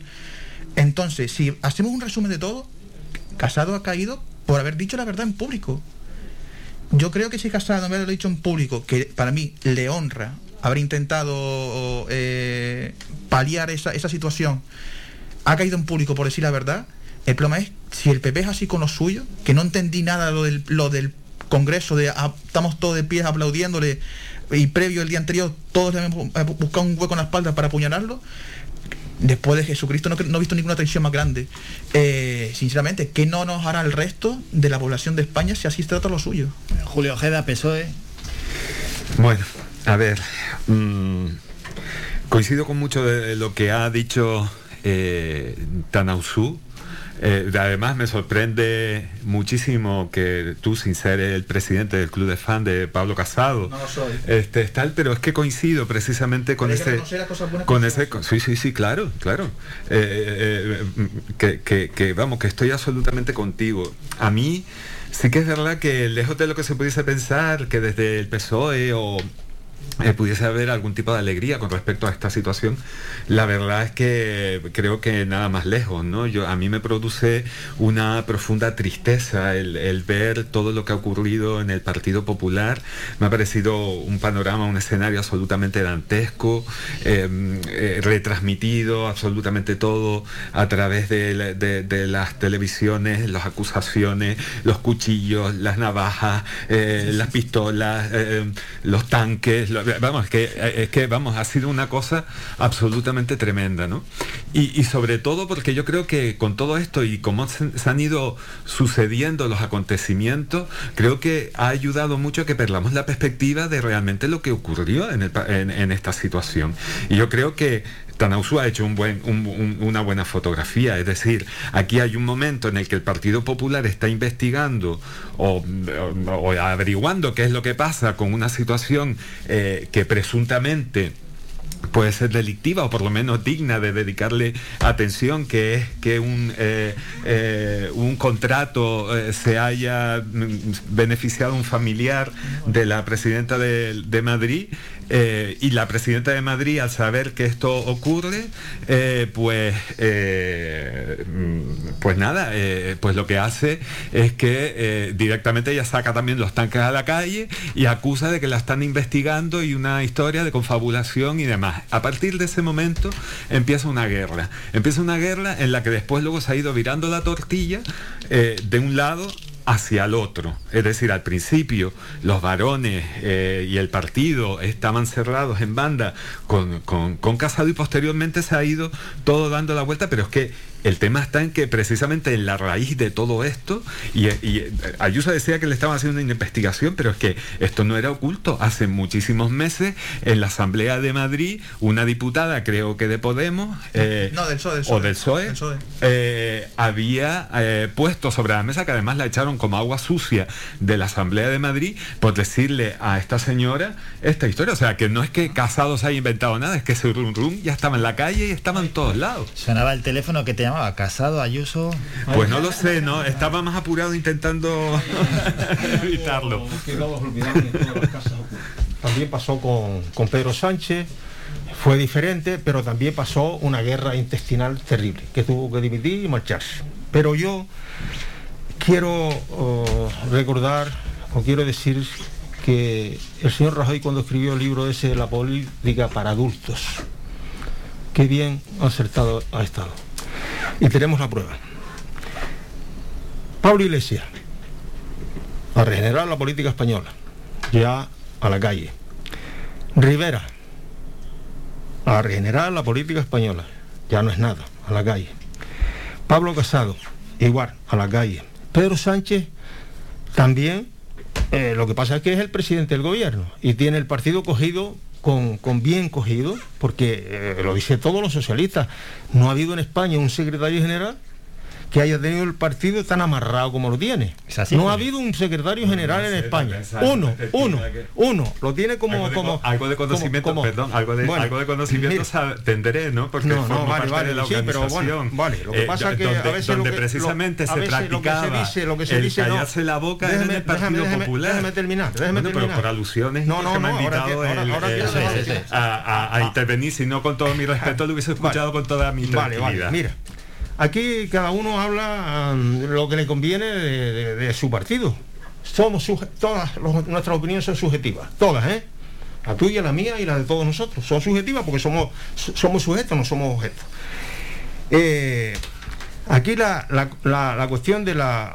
Yo estoy en contra, todo, todo, el que se quede con un euro del dinero público debe ser castigado con uno.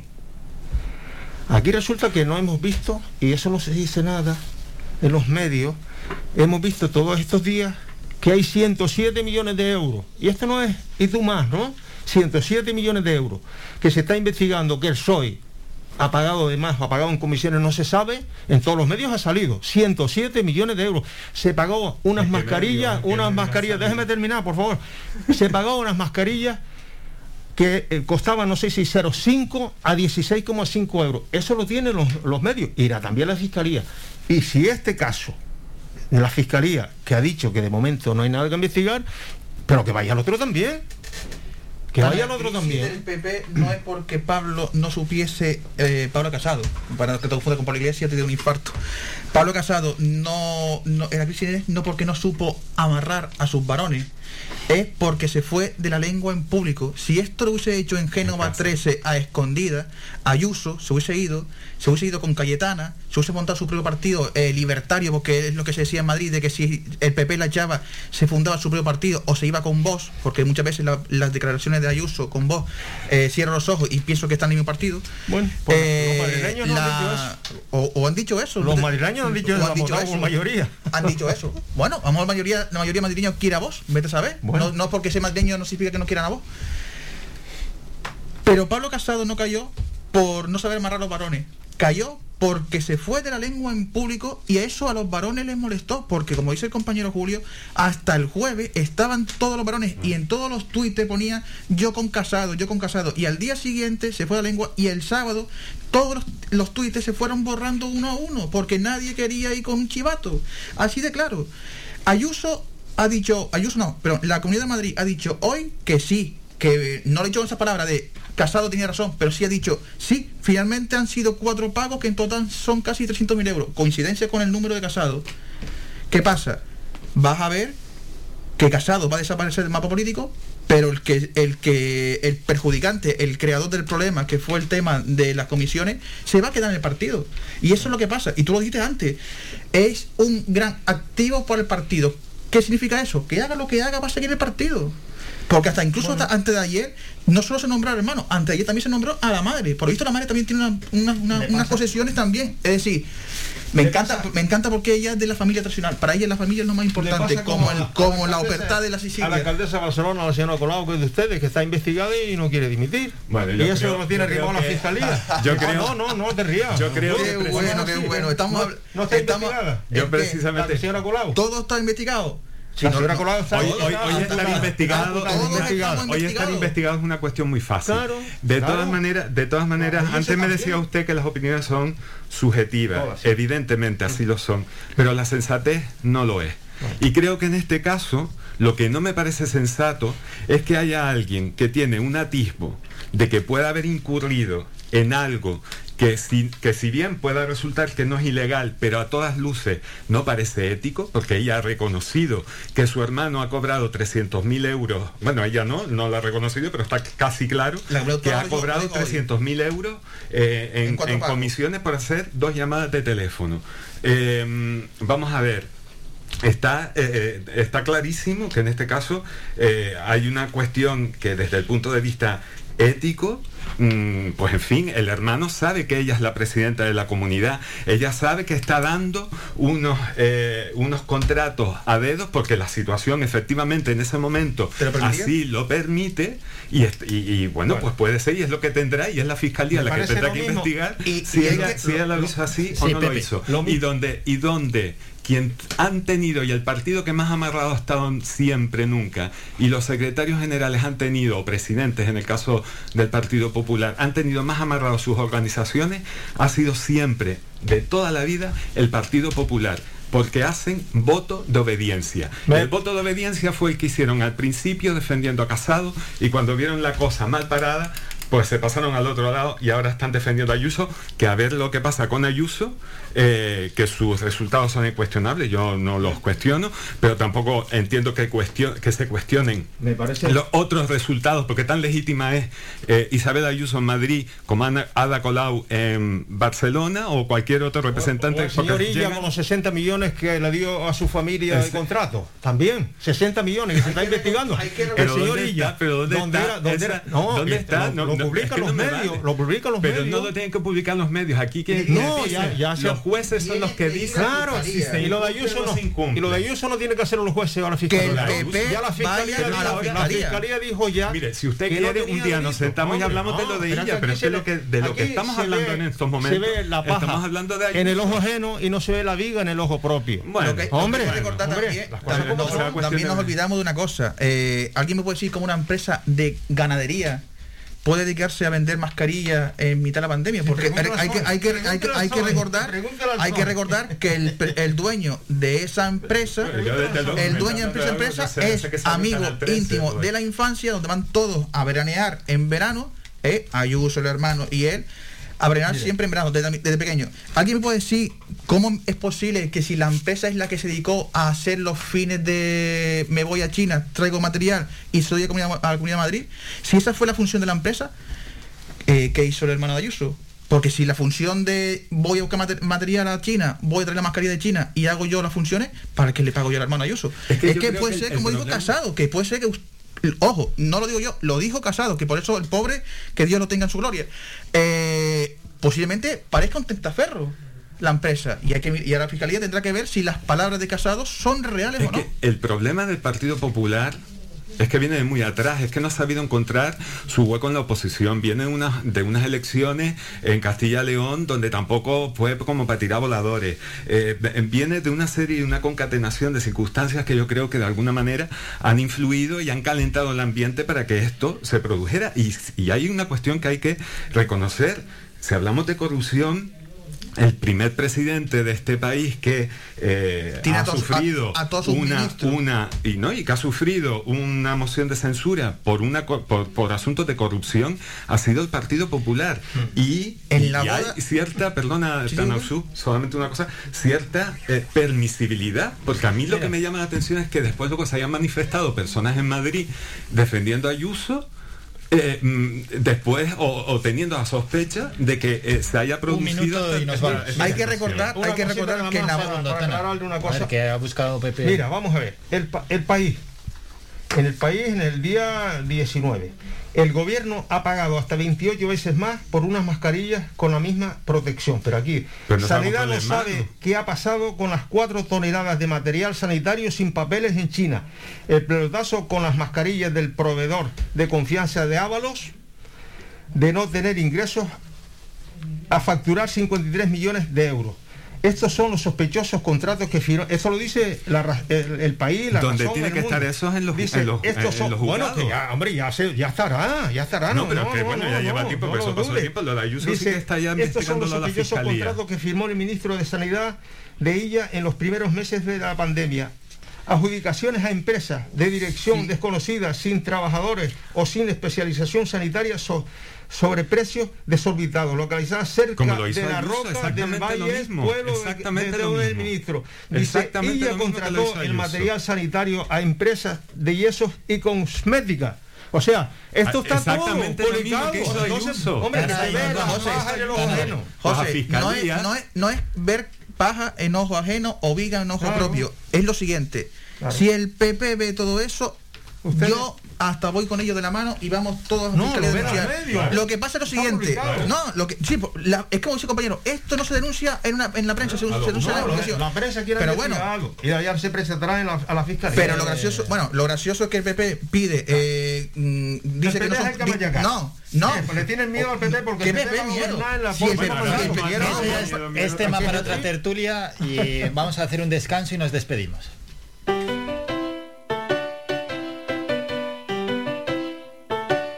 Estás escuchando Faikan Red de emisoras Gran Canaria. Sintonízanos en Las Palmas 91.4. Faikan Red de emisoras. Somos gente. Somos radio.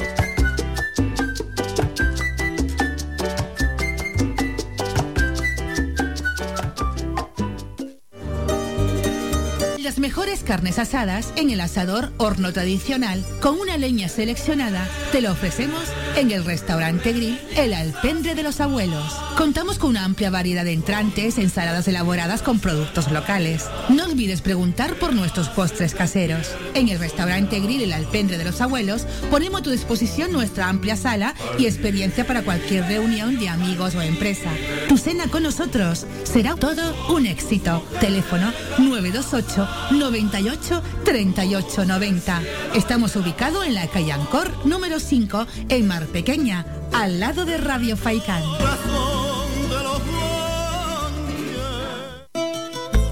Ven al Guachinche en Agüimes. Disfruta de la terraza más grande del este de Gran Canaria, abierto de miércoles a domingo. El Guachinche en Agüimes, junto a la piscina municipal. Si aún no has probado nuestro bichillo lagunero, no tienes perdón de Dios. Especialistas en gastronomía antigua canaria. Ven al Guachinche a conocer el patrimonio canario a través de la receta de Doña Luisa. Costillas con piña, papas negras, atún de romería y muchas deliciosas recetas más. Teléfonos para reservas 626 20 18 Recuerda, ahora el Coachincha en Agüimes, junto a la piscina municipal. Disfruta de lo nuestro. Ven al Guachinche en Agüimes. Disfruta de la terraza más grande del este de Gran Canaria, abierto de miércoles a domingo. El Guachinche en Agüimes, junto a la piscina municipal. Si aún no has probado nuestro bichillo lagunero, no tienes perdón de Dios. Especialistas en gastronomía antigua canaria. Ven al Guachinche a conocer el patrimonio canario a través de la receta de Doña Luisa. Costillas con piña, papas negras, atún de romería y muchas deliciosas recetas más. Teléfonos para reservas 626 20 18 Recuerda, ahora el Coachincha en Agüimes, junto a la piscina municipal. Disfruta de lo nuestro. Más de 30 años en continua emisión, amplia cobertura en las islas de Gran Canaria, Lanzarote y Fuerteventura y más de 300.000 oyentes mensuales nos convierten en la opción ideal para publicitar tu negocio. Aprovecha nuestros descuentos e infórmate sin compromiso en el 928 70 75 25. 928 70 75 25. Faikan Red de Emisoras. Somos gente. Somos radio.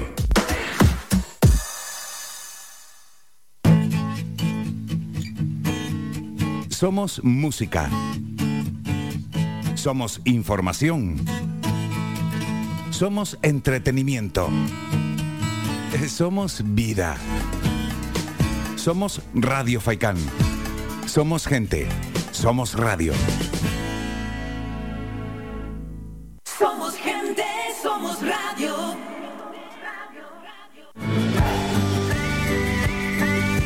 Escuchas las mañanas de Faikán. Las once y media nos vamos. Julio Ojeda, Pilar Mesa, Tanuso Alemán, José Suárez, muchas gracias por su presencia y feliz semana. Feliz semana.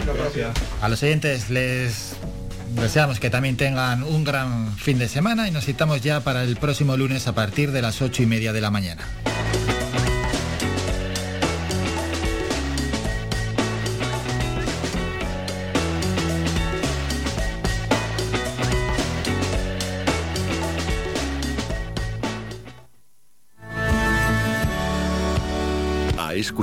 Las Mañanas de Faicán con Álvaro Fernández. Le esperamos de lunes a viernes de ocho y media a once y media.